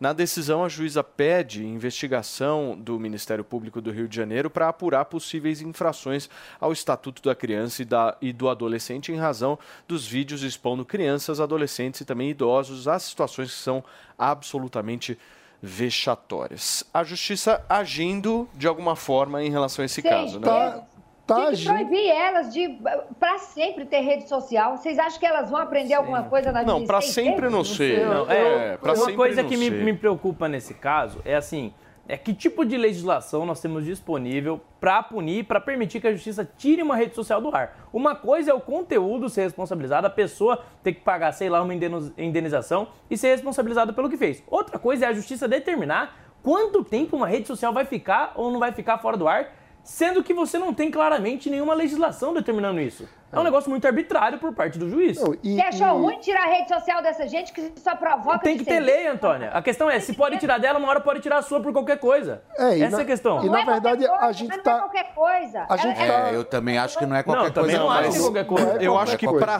eu, não. eu, eu concordo com a suspensão. Eu só acho que o pra sempre, meu, pra sempre Ah, não eu vou avaliar. eu vou pra ser- sempre. Mas Olha, o eu ponto é vou com base dizer, em que as lei? pessoas podem porque, errar, tem o porque a. Constituição Ah. prevê que não há censura prévia. Então você não pode proibir alguém de falar. Isso me preocupa na postura da justiça e não é só esse caso, né? A gente tem visto a justiça tomar decisões como essa, de suspensão de rede social. Na minha visão, eu vejo com muita preocupação esse tipo de medida, porque a Constituição não prevê censura prévia. E quando você proíbe alguém de se manifestar previamente, né? Porque, veja, uma coisa é punir. Qual é o mecanismo legal para punir alguém que comete um ato de racismo? É Não, isso mas- que a gente tem que discutir. Mas espera aí, ela É usou a rede social aplicado. dela para promover um crime. É natural que haja uma suspensão das redes dela até que todo Mas caso aí, seja Outro Mas crime- o um ponto é, de seria natural racismo. Vamos fazer um crime Eu em acho lei. natural. racismo. Há um crime. Um crime Mas de precisa racismo estar previsto contra em lei. um crime de racismo contra duas crianças. É. Não. espera um Tem pouco. que ser ela tem que Espera ser um punida. pouco. Ninguém Tem que tá ser falando punido. isso. A eu não questão acho é é nessa, questão, eu sou que nem Antônio, eu sou mais navalha na carne. Pra mim, teria que ser suspensa. No Instagram não entra mais. Vai ter Facebook, vai ter qualquer Vai outra ter rede nada, vai social. no vai Instagram não vai ter mais, porque a partir do momento que você usa. Tá, Mas na, então não vai ter mais TikTok. A partir do momento que você usa a sua rede social para promover esse tipo de história, principalmente envolvendo duas crianças, duas crianças, e o que eu, o que eu disse aqui também, porque esse, esse caso repercutiu de uma tal forma que vira e mexe, ele vem, ele ganha os tabloides e a gente tem que comentar aqui. Então o que acontece? Quando aquela menina pega aquela caixa, para mim aquela imagem, É aquela cruel, já é cruel. é cruel. Tem que pagar por um isso. requinte de crueldade, é perverso. Felipe. Que essa menina pega essa caixa, na hora que ela abre, tem um macaquinho, ela toda inocente, ela abraça o bichinho e sai feliz da vida, e essa idiota começa a rir achando engraçado. Ah, Tinha mais é que ser extinta mesmo e acabar com tudo, sabe? Mas não tem prisão perpétua no Não, Brasil. é realmente- Não, não é prisão Eu perpétua. sei, mas não existe, não existe, não existe nenhuma legislação hoje no Brasil que você chegue e fale, olha, até o final da sua vida você vai Aí, aí ter gente- essa pena. Isso não existe. Aí a gente tem que, a gente tem que separar as coisas. Tem duas Pavanato. coisas diferentes que estão sendo discutidas. Deixa eu só concluir, Antônia. É, tem duas coisas diferentes. Primeiro, a pessoa tem que ser punida pelo que fez? Tem que ser punida. O conteúdo tem que ser tirado do ar, ela tem que ser responsabilizada e existe lei para isso. Agora, a outra questão é a seguinte: a justiça pode determinar que ela nunca mais poste nada ou determinar que durante tanto tempo as redes sociais dela fiquem fora do ar? Existe lei para isso? Porque se não existe um limite para isso, pode acontecer, por exemplo, Antônia, sei lá, você, o Felipe Neto se sentiu ofendido com você. Ele vai na justiça, o juiz interpreta que ele tem razão, e daí a justiça determina que essas redes fiquem fora do ar. Nesse caso, a justiça ele pode ter razão. direto, mas como ele tem feito isso não, direto. nesse Mas tá caso, a, nesse caso, a justiça pode ter razão, mas em outros casos po- pode não ter. Tá arbitrário porque você não tem uma lei. Então esse é o problema. Quando você dá poder demais pro Estado ou pra justiça de, ter- de determinar é, censura prévia, essa lei pode ser usada com arbitrariedade, inclusive cometendo injustiças. Esse é o ponto. Ninguém, ninguém tá falando que ela não tem que ser punida. Ela tem que ser punida sim, responsabilizada. Agora, censura prévia é outra coisa que não tá na Constituição. Justiça. Que justiça. Eu acho que uma imagem fala mais do que mil palavras, sabe? Então, quando você vê essa imagem, a gente fica indignado através da revolta, Gente. porque é revoltante mesmo. Fala, Antônia. Felipe, tem uma coisa que a gente não está lembrando, que é o seguinte: em uma tarde, é a- o, o- o Ministério Público recebeu 680 denúncias dessas duas, de outros vídeos, de, outras, de outros bullying, de outras coisas terríveis que elas já haviam, que elas já vinham fazendo. Em uma tarde, 680 é, denúncias é muita coisa. Por isso que eu falo, vai trabalhar em outra coisa, minha filha. Quer ganhar dinheiro? Vai trabalhar. Né? Não é vida fácil fazendo coisas erradas em cima das pessoas. 680 denúncias. Não tinha que ter rede social nunca mais. É disso que eu estou falando, gente. Muito bem. Turma, são 11 horas e 20 minutos na manhã desta quarta-feira. Daqui a pouquinho teremos quem aqui no Morning Show, meu Oba, daqui a Campos? pouquinho o João Dória aqui estará abrindo o coração. Você adora nós. ele. Eu gosto de João Dória.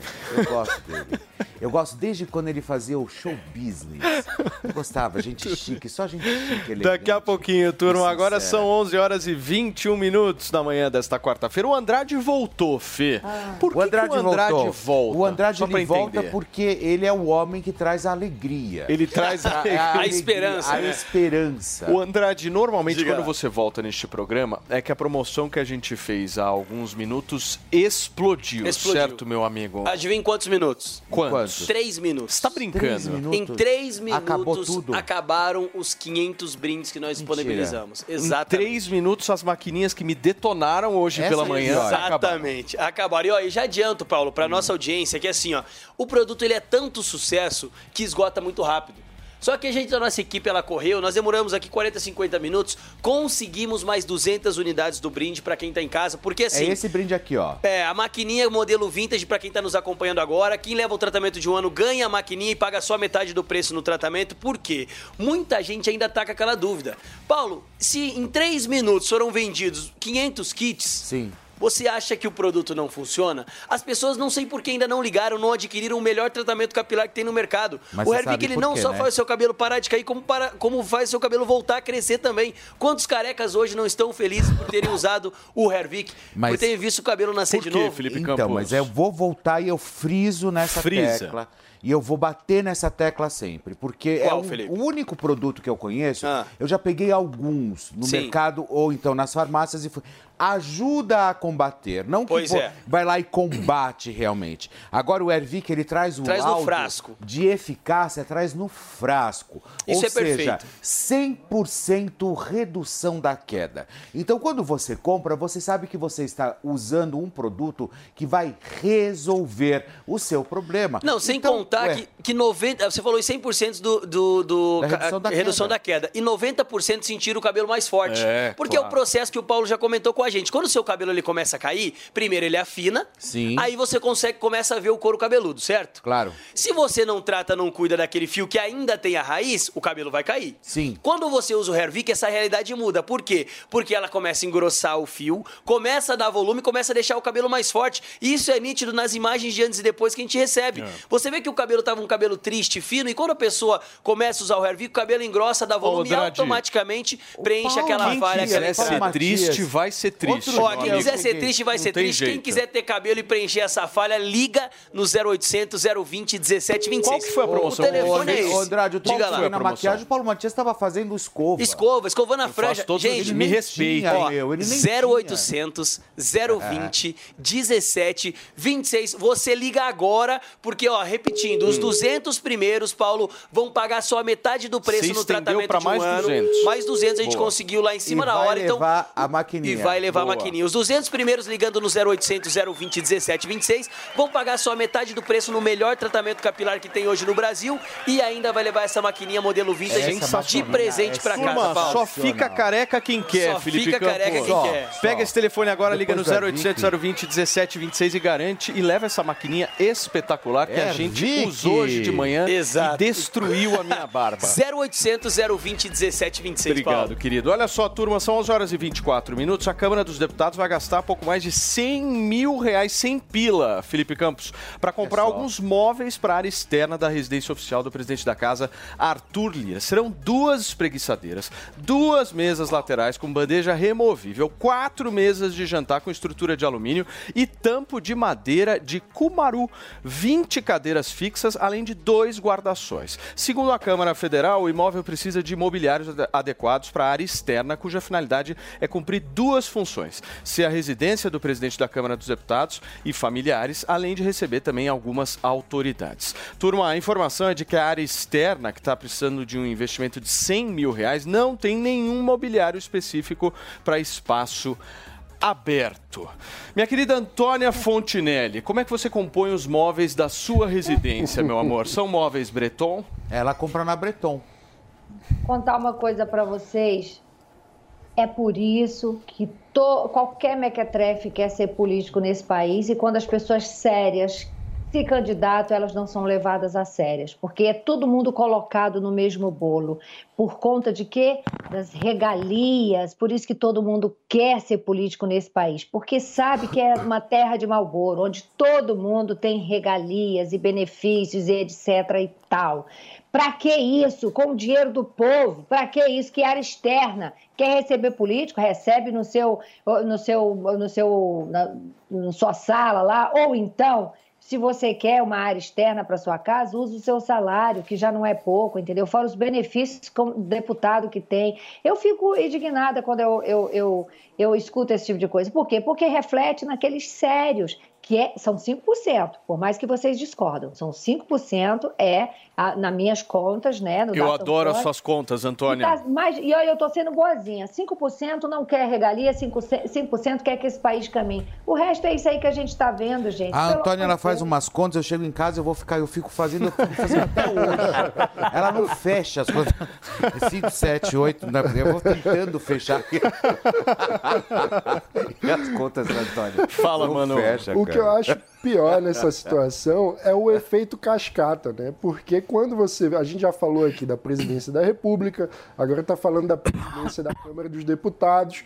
Quando autoridades da República têm essa postura gastadora, isso gera um efeito cascata sobre todo o serviço público, que chega até a ponta. Então, isso é um reflexo do Estado inchado brasileiro, do gasto com regalia, do gasto com aquilo que não é prioritário, enquanto a gente devia obviamente, tratados das questões sociais. O Estado brasileiro devia existir para prover igualdade de oportunidades, para prover condições mínimas de dignidade para as pessoas e, no entanto, está servindo para dar Rapidamente, regalia. Mas isso aí, isso aí é falta, pra mim, na minha visão, de vergonha na cara, porque você tem diversas eh, prioridades, diversos problemas pra resolver e ninguém é contra ter gasto com as instalações públicas. A questão é, você está gastando com aumento de eficiência ou com aumento de conforto, com luxo, 100 mil reais em mobília? Chega a soar ridículo e assustar o eleitor. porque é o nosso dinheiro saindo pelos ralos dos privilégios, é o nosso dinheiro sendo desperdiçado com uma coisa que é absolutamente inútil e que não resolve os problemas reais. Então, assim, quando as pessoas começam a olhar para esse tipo de coisa, esse, tipo de postura reiteradamente, não tem como acreditar que, as- que- que o Brasil está funcionando. Não tem como ter fé de que as instituições vão funcionar e vão resolver os nossos problemas. É indignante e faz com que a população tenha descrença na, na nossa democracia, na- na- nas instituições, nos poderes, porque os poderes Muito não bem. respeitam nem mesmo o dinheiro Fê, público. eu vou pedir para Antônia para ela tentar explicar um pouquinho para a gente a conta que você fez dos 5%. Antoninha, Vai você lá, pode me explicar? favor. Não, eu estou falando que 5% da Câmara e Senado se salva, o resto é, é só gente safada, que só se candidata em benefício próprio, que não está nem aí para o povo, que não está nem aí para o seu eleitor. E mais, o povo tem mania de tratar político como celebridade, como algo acima do bem e do mal. Sabe? O povo vota e depois chega lá quase se arrastando, se humilhando para aquele sujeito que o povo botou lá no poder. É uma falta de autoestima. Eu não sei se isso funciona só no Brasil, entendeu? Eu não sei se o povo tem essa síndrome de vira-lata só no Brasil ou é no mundo inteiro. Político é nosso funcionário e vocês tinham que cobrar isso. Que negócio é esse? As pessoas não têm dinheiro para comer e aí tem que bancar uma área externa da casa de um deputado 100 mil reais de imóveis. É uma cama de uma primeira-dama que é se- se- se- quase 70 mil reais. É um sofá de não sei quantos mil reais. Gente, é um escárnio, é um esculacho com a nossa cara. É um avião com a sala de estar maior para uma reunião. É um avião com uma suíte maior, porque esse aqui não tá bom. E ninguém faz nada, e ninguém fala nada, e continua idolatrando esses putos. Que que é isso? Você tá muito brava, Antônia. Principalmente numa me deixam brava, quarta-feira. Muito nervosa. Antônia é brava, Antônia é brava. Turma, Mas são ela 11 fez a horas e conta? Ela 29 fez a minutos. conta? Não, Não, ela- não, mas nem, nem se aprofunda em relação a isso. Eu melhor. fiz a conta, 5% da Câmara pré. Mas da onde você tirou os 5%? Era essa a pergunta. Vocês não estão. De Mas eu, não, eu, eu tô vendo que é pouco, Antônio. Eu concordo com você, eu só quero entender como é que chegou no 5. É o 5 que eu tô perguntando, entendeu? Por que não é 4? Por que não é 6? Por que não é 7? Por que, que é 5? Ela fica Porque é fazendo somando conta, dos mas depois não 570 fecha, deputados, dos 81 senadores, quem é que presta? Ô, Paulo, Alguém eu acho que você- aí pra mim, quem é que Outro dia presta? ela falou Eu que acho é que você tem que respeitar o instituto Outro de pesquisa mais falou- sério desse país, o Data Antônio. Olha só, outro dia ela veio com um dado de 100%, de não sei o que. Eu cheguei em casa, tava dando 180. Não, nada é 100%. Por cento. Falei, Gente, Não, não. ultrapassou. Turma, olha Ela só. vai vir pra São Paulo pra ficar contando quantas pessoas tem na Cracolândia. sabe? Fê, Não, este. O prefeito disse que tem mil, tem mil. Quem é que tem razão? A Antônia ou, o prefeito de São Paulo? Ela hoje tá. Antoninha, olha só, são 11 horas e 30 minutos. Ai, a gente ai. prometeu e o homem chegou aqui, está aqui sentadinho no sofá do Morning Show, É nos estúdios da aí. Jovem Pan News em São Paulo, ex-governador João Dória, que vai contar um pouquinho pra gente o que, que ele tá achando desse momento político. Vamos bater um papo sobre tudo. Se, se o senhor quiser falar do Estênio Garcia também, aqui a gente consegue falar de tudo, governador. Bom dia.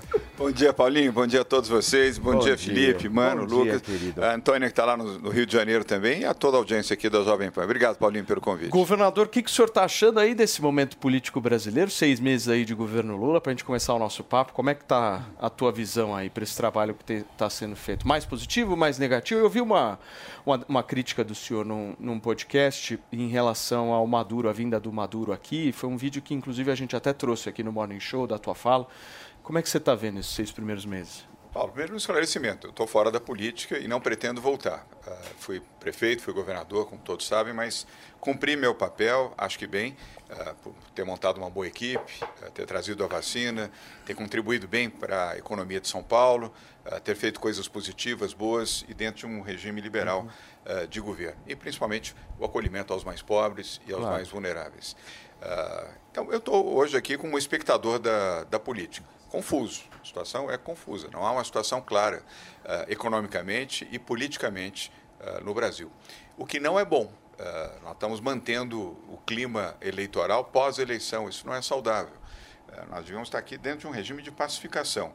Não importa se você votou ou não votou no Lula, importa é o país nesse momento. Nós temos quatro anos de um governo e o importante é que ah, o país pudesse ser bem administrado, bem gerido, para poder ah, aumentar oportunidades, gerando empregos, gerando renda, diminuindo a pobreza e criando ah, uma confiança no mercado e, ao mesmo tempo, atraindo investimentos internacionais. Ainda o cenário é confuso.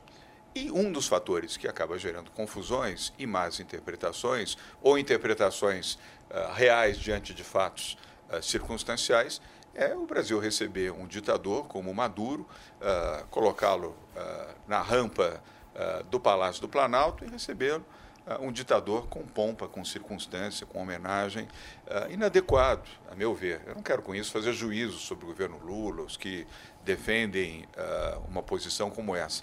Mas eu, pessoalmente, sou contra qualquer ditador de esquerda ou de direita. E acho que os países democráticos não devem ah, ah, recepcionar figuras como essa, que é um mau exemplo. Claro. Uma má referência. Eu prefiro recepcionar ah, um intelectual, prefiro recepcionar um democrata, um atleta, pessoas que são realmente representativas no Brasil e no exterior, na defesa da liberdade, na defesa da honestidade, na defesa da democracia. E faz mais sentido isso do que receber ah, um Nicolás Maduro, que é notoriamente um ditador de um país arrasado como a Venezuela. Não é exemplo para nada. Economicamente, você acha que a gente está num rumo certo? Porque tem uma treta, né, do Roberto Campos Neto com o Lula. O próprio empresariado está muito mais ao lado, eu sinto, do Roberto Campos Neto do que dessa, dessa política talvez mais intervencionista estatal. Como é que você vê isso? É, economicamente, o Brasil está no rumo certo? Paulo, vários, eu diria, vários cenários. Vamos olhar aqui primeiro o cenário do Roberto Campos Neto. Ele cumpre sim o seu papel ah, com independência de presidente do Banco Central. Ele é capacitado, ele é técnico, ele tem conhecimento, ele tem ponderação e ele tem diálogo. São fatores positivos que eu ah, observo na personalidade dele e na conduta que tem no mandato que recebeu para gerir o Banco Central do Brasil. Ah, vejo também, e aí faço uma observação construtiva, ah, um trabalho de diálogo que eu julgo bom do atual ministro da Fazenda, Fernando Haddad. Eh, surpreendendo até pessoas que imaginavam que ele não fosse afeto ao diálogo e que não fosse ser dedicado ao diálogo. E ele está sendo dedicado ao diálogo. Você acha, João, que ele está é bem bom. aberto ao diálogo, o Haddad, Acho. hoje, com o empresariado? Acho, Paulo. E acho até que ele está sofrendo no próprio PT consequências dessa postura de diálogo. Ele sofre tiroteio dentro do seu próprio partido e críticas, inclusive, ah, do próprio partido, não de todo, mas de alguns segmentos do partido, por estar ah, com uma bandeira do diálogo. Ele tem vindo muito a São Paulo, embora resida aqui, mas ele vem. ah, o setor produtivo brasileiro, quase a metade desse setor pro- produtivo está concentrado em São Paulo. Não é por uma deferência, é o fato real que a indústria, comércio, setor de serviço, tecnologia e mercado financeiro estão muito redeados aqui em São Paulo. Ele tem sido ah, pródigo no, no diálogo, ele tem sab- sabido ouvir e interpretar bem os anseios ah, do mercado e, obviamente, ah, uma visão equilibrada daquilo que é necessário. Inclusive, o diálogo, o diálogo dele, Felipe, com o presidente do Banco Central é bom. Se você observar, é um diálogo constante. Nunca houve agressão do presidente do Banco É, a Central. agressão é o Lula com Sim. o Roberto Campos, não E o Haddad, né? Eu entendo que é um equívoco. O presidente Lula, primeiro, não é um tema para o presidente da República, é um tema para É. o ministro da Fazenda. Menos centralização, mais descentralização, um respeito mais amplo eh, por aqueles que compõem o seu ministério, é uma boa atitude. Eu fiz aqui um governo descentralizado. Quando fui governador de São Paulo, descentralizei e dei autonomia para os secretários. Aliás, na prefeitura também, você é um exemplo disso. Ah, eu entendo que esse é um bom caminho. Acho que o presidente Lula talvez, ah, em algum momento, possa recuar um pouco nessa centralização e delegar aos seus ministros. O Fernando Haddad tem conhecimento e, neste momento, Paulo, ele tem o apoio do mercado e do setor produtivo e da sociedade civil produtiva, indústria, comércio, setor de serviços e as grandes entidades, CNI, a Confederação Nacional do Comércio, eh, de Serviços, para poder avançar no bom diálogo com o Banco Central. Nós temos aí pela frente uma nova reunião do, do Copom, pode ser que sinalize finalmente eh, um viés eh, de menor Da taxa, taxa de, de juros, porque a lição de casa até aqui foi razoavelmente bem cumprida pelo ministro Fernando Haddad para o controle inflacionário. Então, eu defendo isso. eu defendo, Felipe, diálogo e bom entendimento. Fê, deixa eu só fazer, avança assim. só fazer, governador, um rápido break para vocês que estão nos acompanhando no rádio. Nós estamos batendo um papo aqui com o ex-governador de São Paulo, João Dória. E você que está no rádio, não sai daí, são 11 horas- 11 horas e 37 minutos. Nas lojas 100 você tem tudo o que precisa na hora de comprar. Aqui tem grande variedade de produtos com estoque até para levar na hora. Preços realmente mais baixos, crédito super fácil e a menor prestação no carnezinho ou no cartão. Aqui nas lojas 100, a entrega é cortesia, a montagem de móveis também. E só nas lojas 100 tem gente pronta para receber você com todo o carinho que você merece. Loja 100 é solução completa. Ainda bem que tem. Você ouve a melhor rádio. Jovem Pan. This is number one. A melhor música. Play here. One radio, all the hits. Esta, I love the radio station. É a Jovem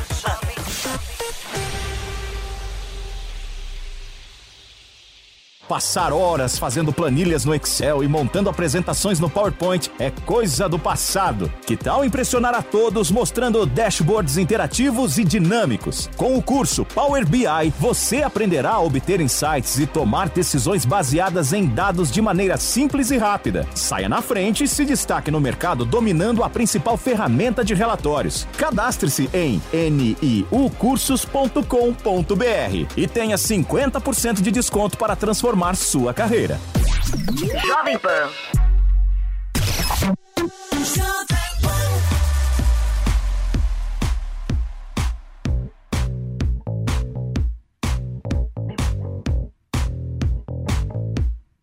Sometimes I wonder deep inside. A restless feeling in my mind I just can't forget. I've never been the sharpest tool. And every motion that you do is another glare. It simply cuts me to the bone and I feel so alone. I need air.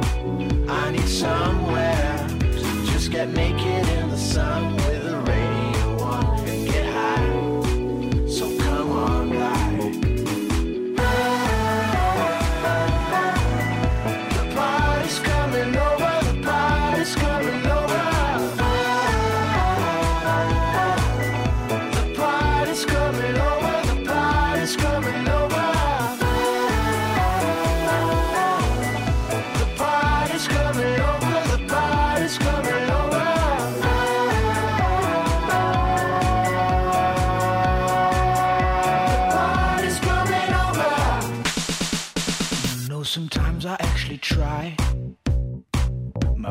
insists flesh won't comply, makes you so upset. An error message deep inside.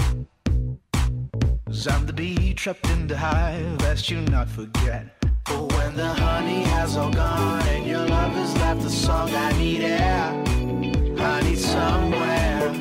Just get naked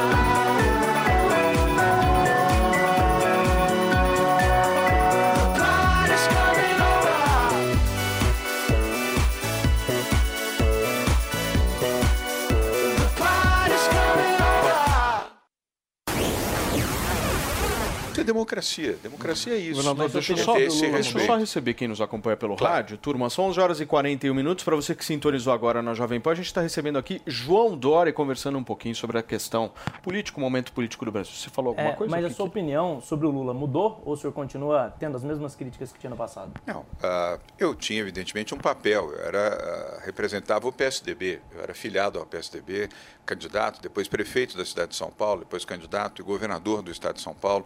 Agora não mais. Eu estou na sociedade civil, então isso me dá mais tranquilidade numa visão mais do diálogo e do entendimento. Ah, eu mencionei agora há pouco no início da nossa entrevista que Lula foi eleito. Você pode ter votado em Lula, pode não ter votado, pode gostar ou pode não gostar, mas ele é o presidente da República eleito do Brasil.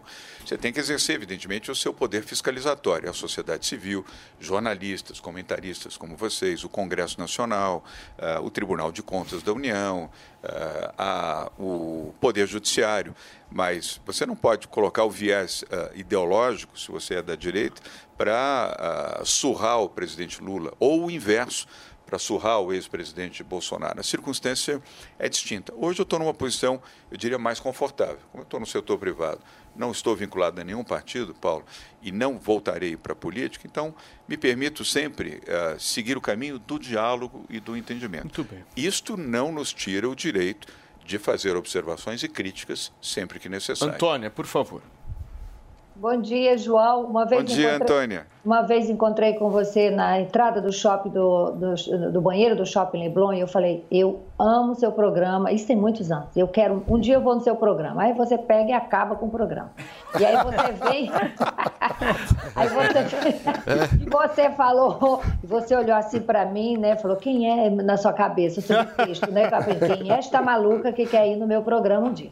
Aí o programa acabou, mas você foi super gentil comigo, você é uma pessoa gentil. Eu, uma, lá Obrigado. atrás, eu, eu li uma, uma matéria na Exame é, ao seu respeito e que ela citava mais ou menos os sete pecados capitais de João Dória. E aí eu vou lembrar aqui uns dois e depois eu gostaria que você dissecasse sobre isso, sobre essa matéria, se você obviamente deve ter visto. Falava, pecado do João, é, e ter ido com muita sede ao pote. Primeiro ele quis ser prefeito, logo em seguida ele quis ser governador e agora ele quer ser presidente. Segundo pecado do João, se unir ao Bolsonaro e depois se virar contra o Bolsonaro e conseguir com isso a fúria dos bolsonaristas. E aí depois você vem e fala, parei, não quero mais, tô, tô longe da política e não quero mais vir, que pareceu um trauma muito grande. É, o, o que levou você a, a querer é, tão rápido assim? Ah, eu sou governador, agora eu quero ser presidente, você deu sinais claros, né? Teve muitas especulações a esse respeito. E se depois você falar, não quero mais, eu não quero mais saber de política. O que te traumatizou e o que te fez se unir ao Bolsonaro e depois é, não querer mais saber de, dessa união com o Bolsonaro? É, são essas duas perguntas. E volte com o seu programa, que, como o Felipe falou, a gente adorava esse programa. Agora, essa história aí de não vai encontrar no banheiro é show business estranha. mais? Foi estranho. Na aí. porta do banheiro. Ah, Na que porta. porta. Foi no banheiro. É, não entendi susto. nada. Olha o Paulinho aqui já. É, já Fazendo aqui cutucando. já. Já cutucando. Já e o show business? Você não vai voltar com o show business? Né, o showbiz agora é Bruno Meyer. Ah, é o Bruno, Bruno daqui. É, é o nosso Não. Bruno. ah, mas hoje você teria que voltar. O E a, programa e a Sônia Rassi, que apresenta também ah, na Bandeirantes. E aqui o nosso Bruno, que nós vamos lançar um programa aqui com ele, aqui na Jovem Pan News, inclusive. É um craque. Deve estar nos acompanhando agora. Um abração para você, Bruno. Antônio, você me deu até aqui uma deixa, Paulinho. Eu queria mostrar aqui o, o livro que está aqui, olha. João Dória, O Poder da Transformação, do Thales Guaraci. O Thales é ah, um jornalista que foi editor da revista Veja, editor da revista Exame, essa mesma onde você leu dos sete pecados João, capitais. O Paraci me botou na Playboy, que foi a Playboy mais vendida da história. E também, e foi editor da Playboy. Não quis falar aqui, mas foi. Ele também não quis Tem legado, expor. João. Tem É, legado. Ele também não Olha, quis te eu mostrei o é livro, mas não mostrei a Playboy. Agora é com você, Antônio. Vai ter que mostrar a Playboy. Lá na outra sala. Mas ah, sem deixar, sem deixar as suas perguntas ah, sem resposta. Ah, o, o- meu afastamento do presidente Bolsonaro se deveu principalmente na questão da pandemia. Eu tinha um outro entendimento diferente dele.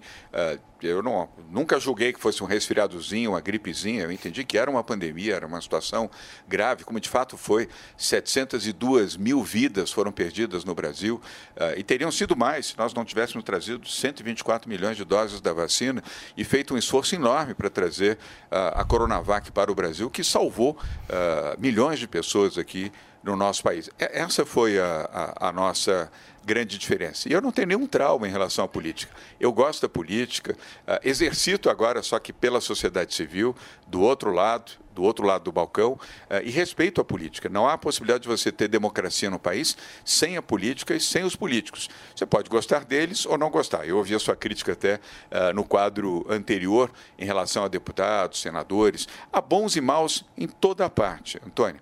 Ah, na vida política, na vida privada, no jornalismo, em toda a parte. Eu prefiro ficar do lado dos bons. Os bons que estão na política, os bons que estão no jornalismo, os bons que estão na área empresarial, os bons que estão fazendo o bem e ajudando as pessoas. É desse lado que eu quero ficar. Mano Ferreira.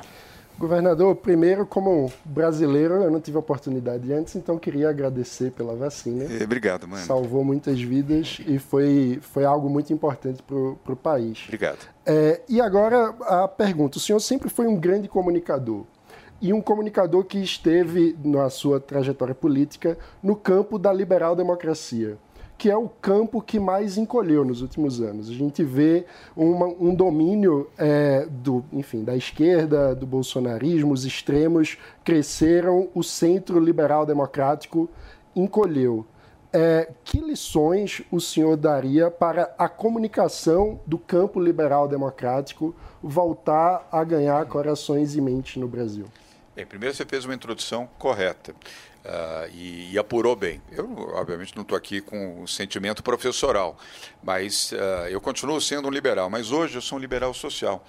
Ah, eu conto isso no livro, inclusive. Eu entrei na vida pública como um liberal, vindo do setor privado, acreditando sempre que o melhor caminho para diminuir a pobreza, melhorar a prosperidade social do país, a economia, sempre fosse a visão liberal.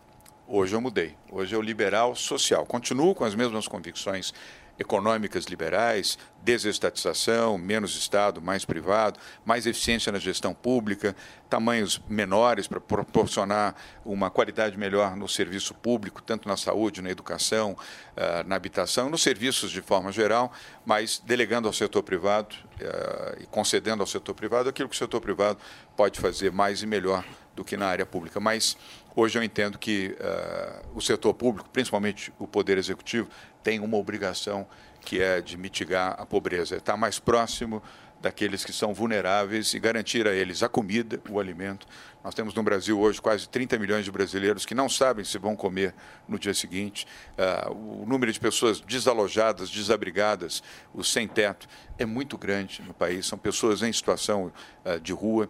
Então, os governos têm que ter, sejam governos municipais ou estaduais, Paulo, ah, um compromisso ah, social que acompanha a política liberal, ou seja, quanto mais investimentos, mais empresas, mais empregos, menos pobreza, menos pessoas desempregadas. Mas ah, não, é não é possível acreditar que isso se faça de uma forma João. rápida. Então é preciso ter ah, investimentos na área social constantes, não para transformar isso ah, numa plataforma eleitoral e Então. nem valorizar o populismo social que eu, Eu sou queria, contra. eu queria falar exatamente pegando um gancho do que você acabou de dizer, desse populismo e tal. E queria uma avaliação tua, você que foi prefeito da cidade de São Paulo. Como é que você acha que seria uma administração Boulos aqui? Olhando do ponto de vista da cidade. Imagina, ah, faz assim, governador, pensa no Boulos tomando posse como prefeito da cidade Olha de que- São Paulo. Olha que legal, né? Olha que bacana isso. Como é que o senhor vê uma administração Boulos? Paulo, ah, eu não costumo fazer aqui, eu não, não ando com bola de cristal no bolso. Então eu, eu evito fazer previsões. No Boulos, né? Você não anda com bola de cristal É, no Boulos. no Boulos. Né? É, mas, enfim, ele foi eleito deputado federal, está cumprindo o seu mandato.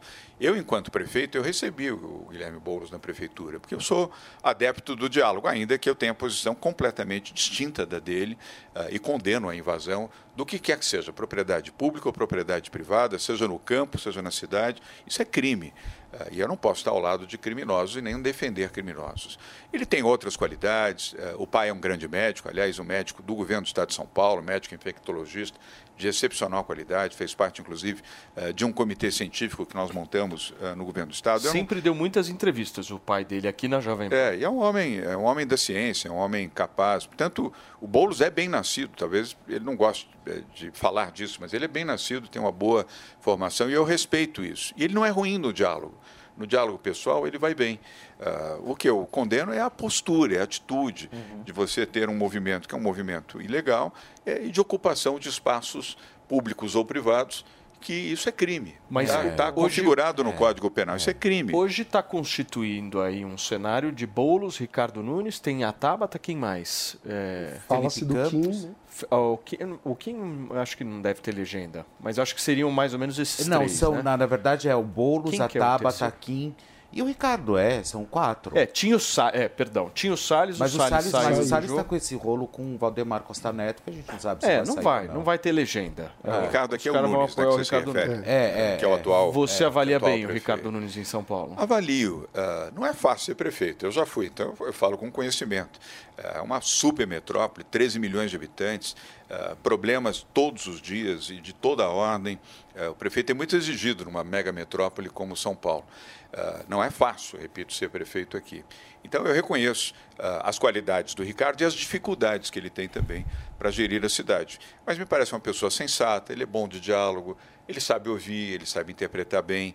Ah, há problemas na cidade que ele ainda não conseguiu resolver, mas eu acredito que ele, ah, de maneira ah, determinada, pode reduzir os problemas da cidade, ah, talvez com a ajuda, evidentemente, da equipe. Sem time, você não faz gestão em lugar nenhum, quanto mais numa cidade como São Paulo, com o volume de problemas que possui.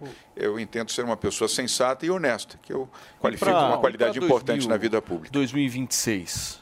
2026, hoje você enxerga quais nomes, assim? Você acha que o Tarcísio é um player? É, o posso, Zema posso é um emendar? player? Pode, O que, claro. que o senhor tem achado da gestão do Tarcísio? Está sendo um bom governador? Bom governador, eu acho que falo também à vontade. Eu fui governador até pouco tempo. Ah, dez meses atrás eu era governador de São Paulo. Ele tem sido sensato, tem ah, buscado também o diálogo, o bom entendimento.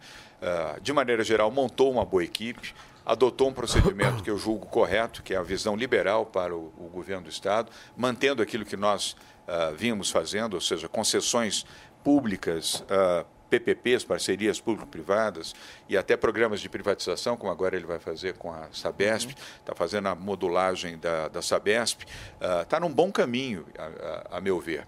Ah, é um desses nomes, como o Paulo mencionou, ao lado do Helder Barbalho, do Ratinho Júnior, ah, do também do Romeu Zema e do o Ratinho próprio Júnior tá fazendo um belo governo, hein, Você meu? sabia que saiu uma e do pesquisa próprio Eduardo Leite. Lembra que eu é trouxe essa bom. semana passada a pesquisa dos prefeitos, que eu falei Sim. que o melhor prefeito do Brasil, segundo o Instituto Paraná Pesquisas, era o de Salvador.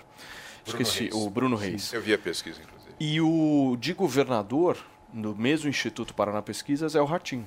O Ratinho está em Júnior primeiro. tá fazendo um bom trabalho lá em Curitiba, viu, lá no Paraná. E deu logo na sequência o Helder. E o eh, Helder Barbalho. É. São jovens governadores e bons. É cedo ainda para fazer um prognóstico para 2026. Mas tem um lado bom.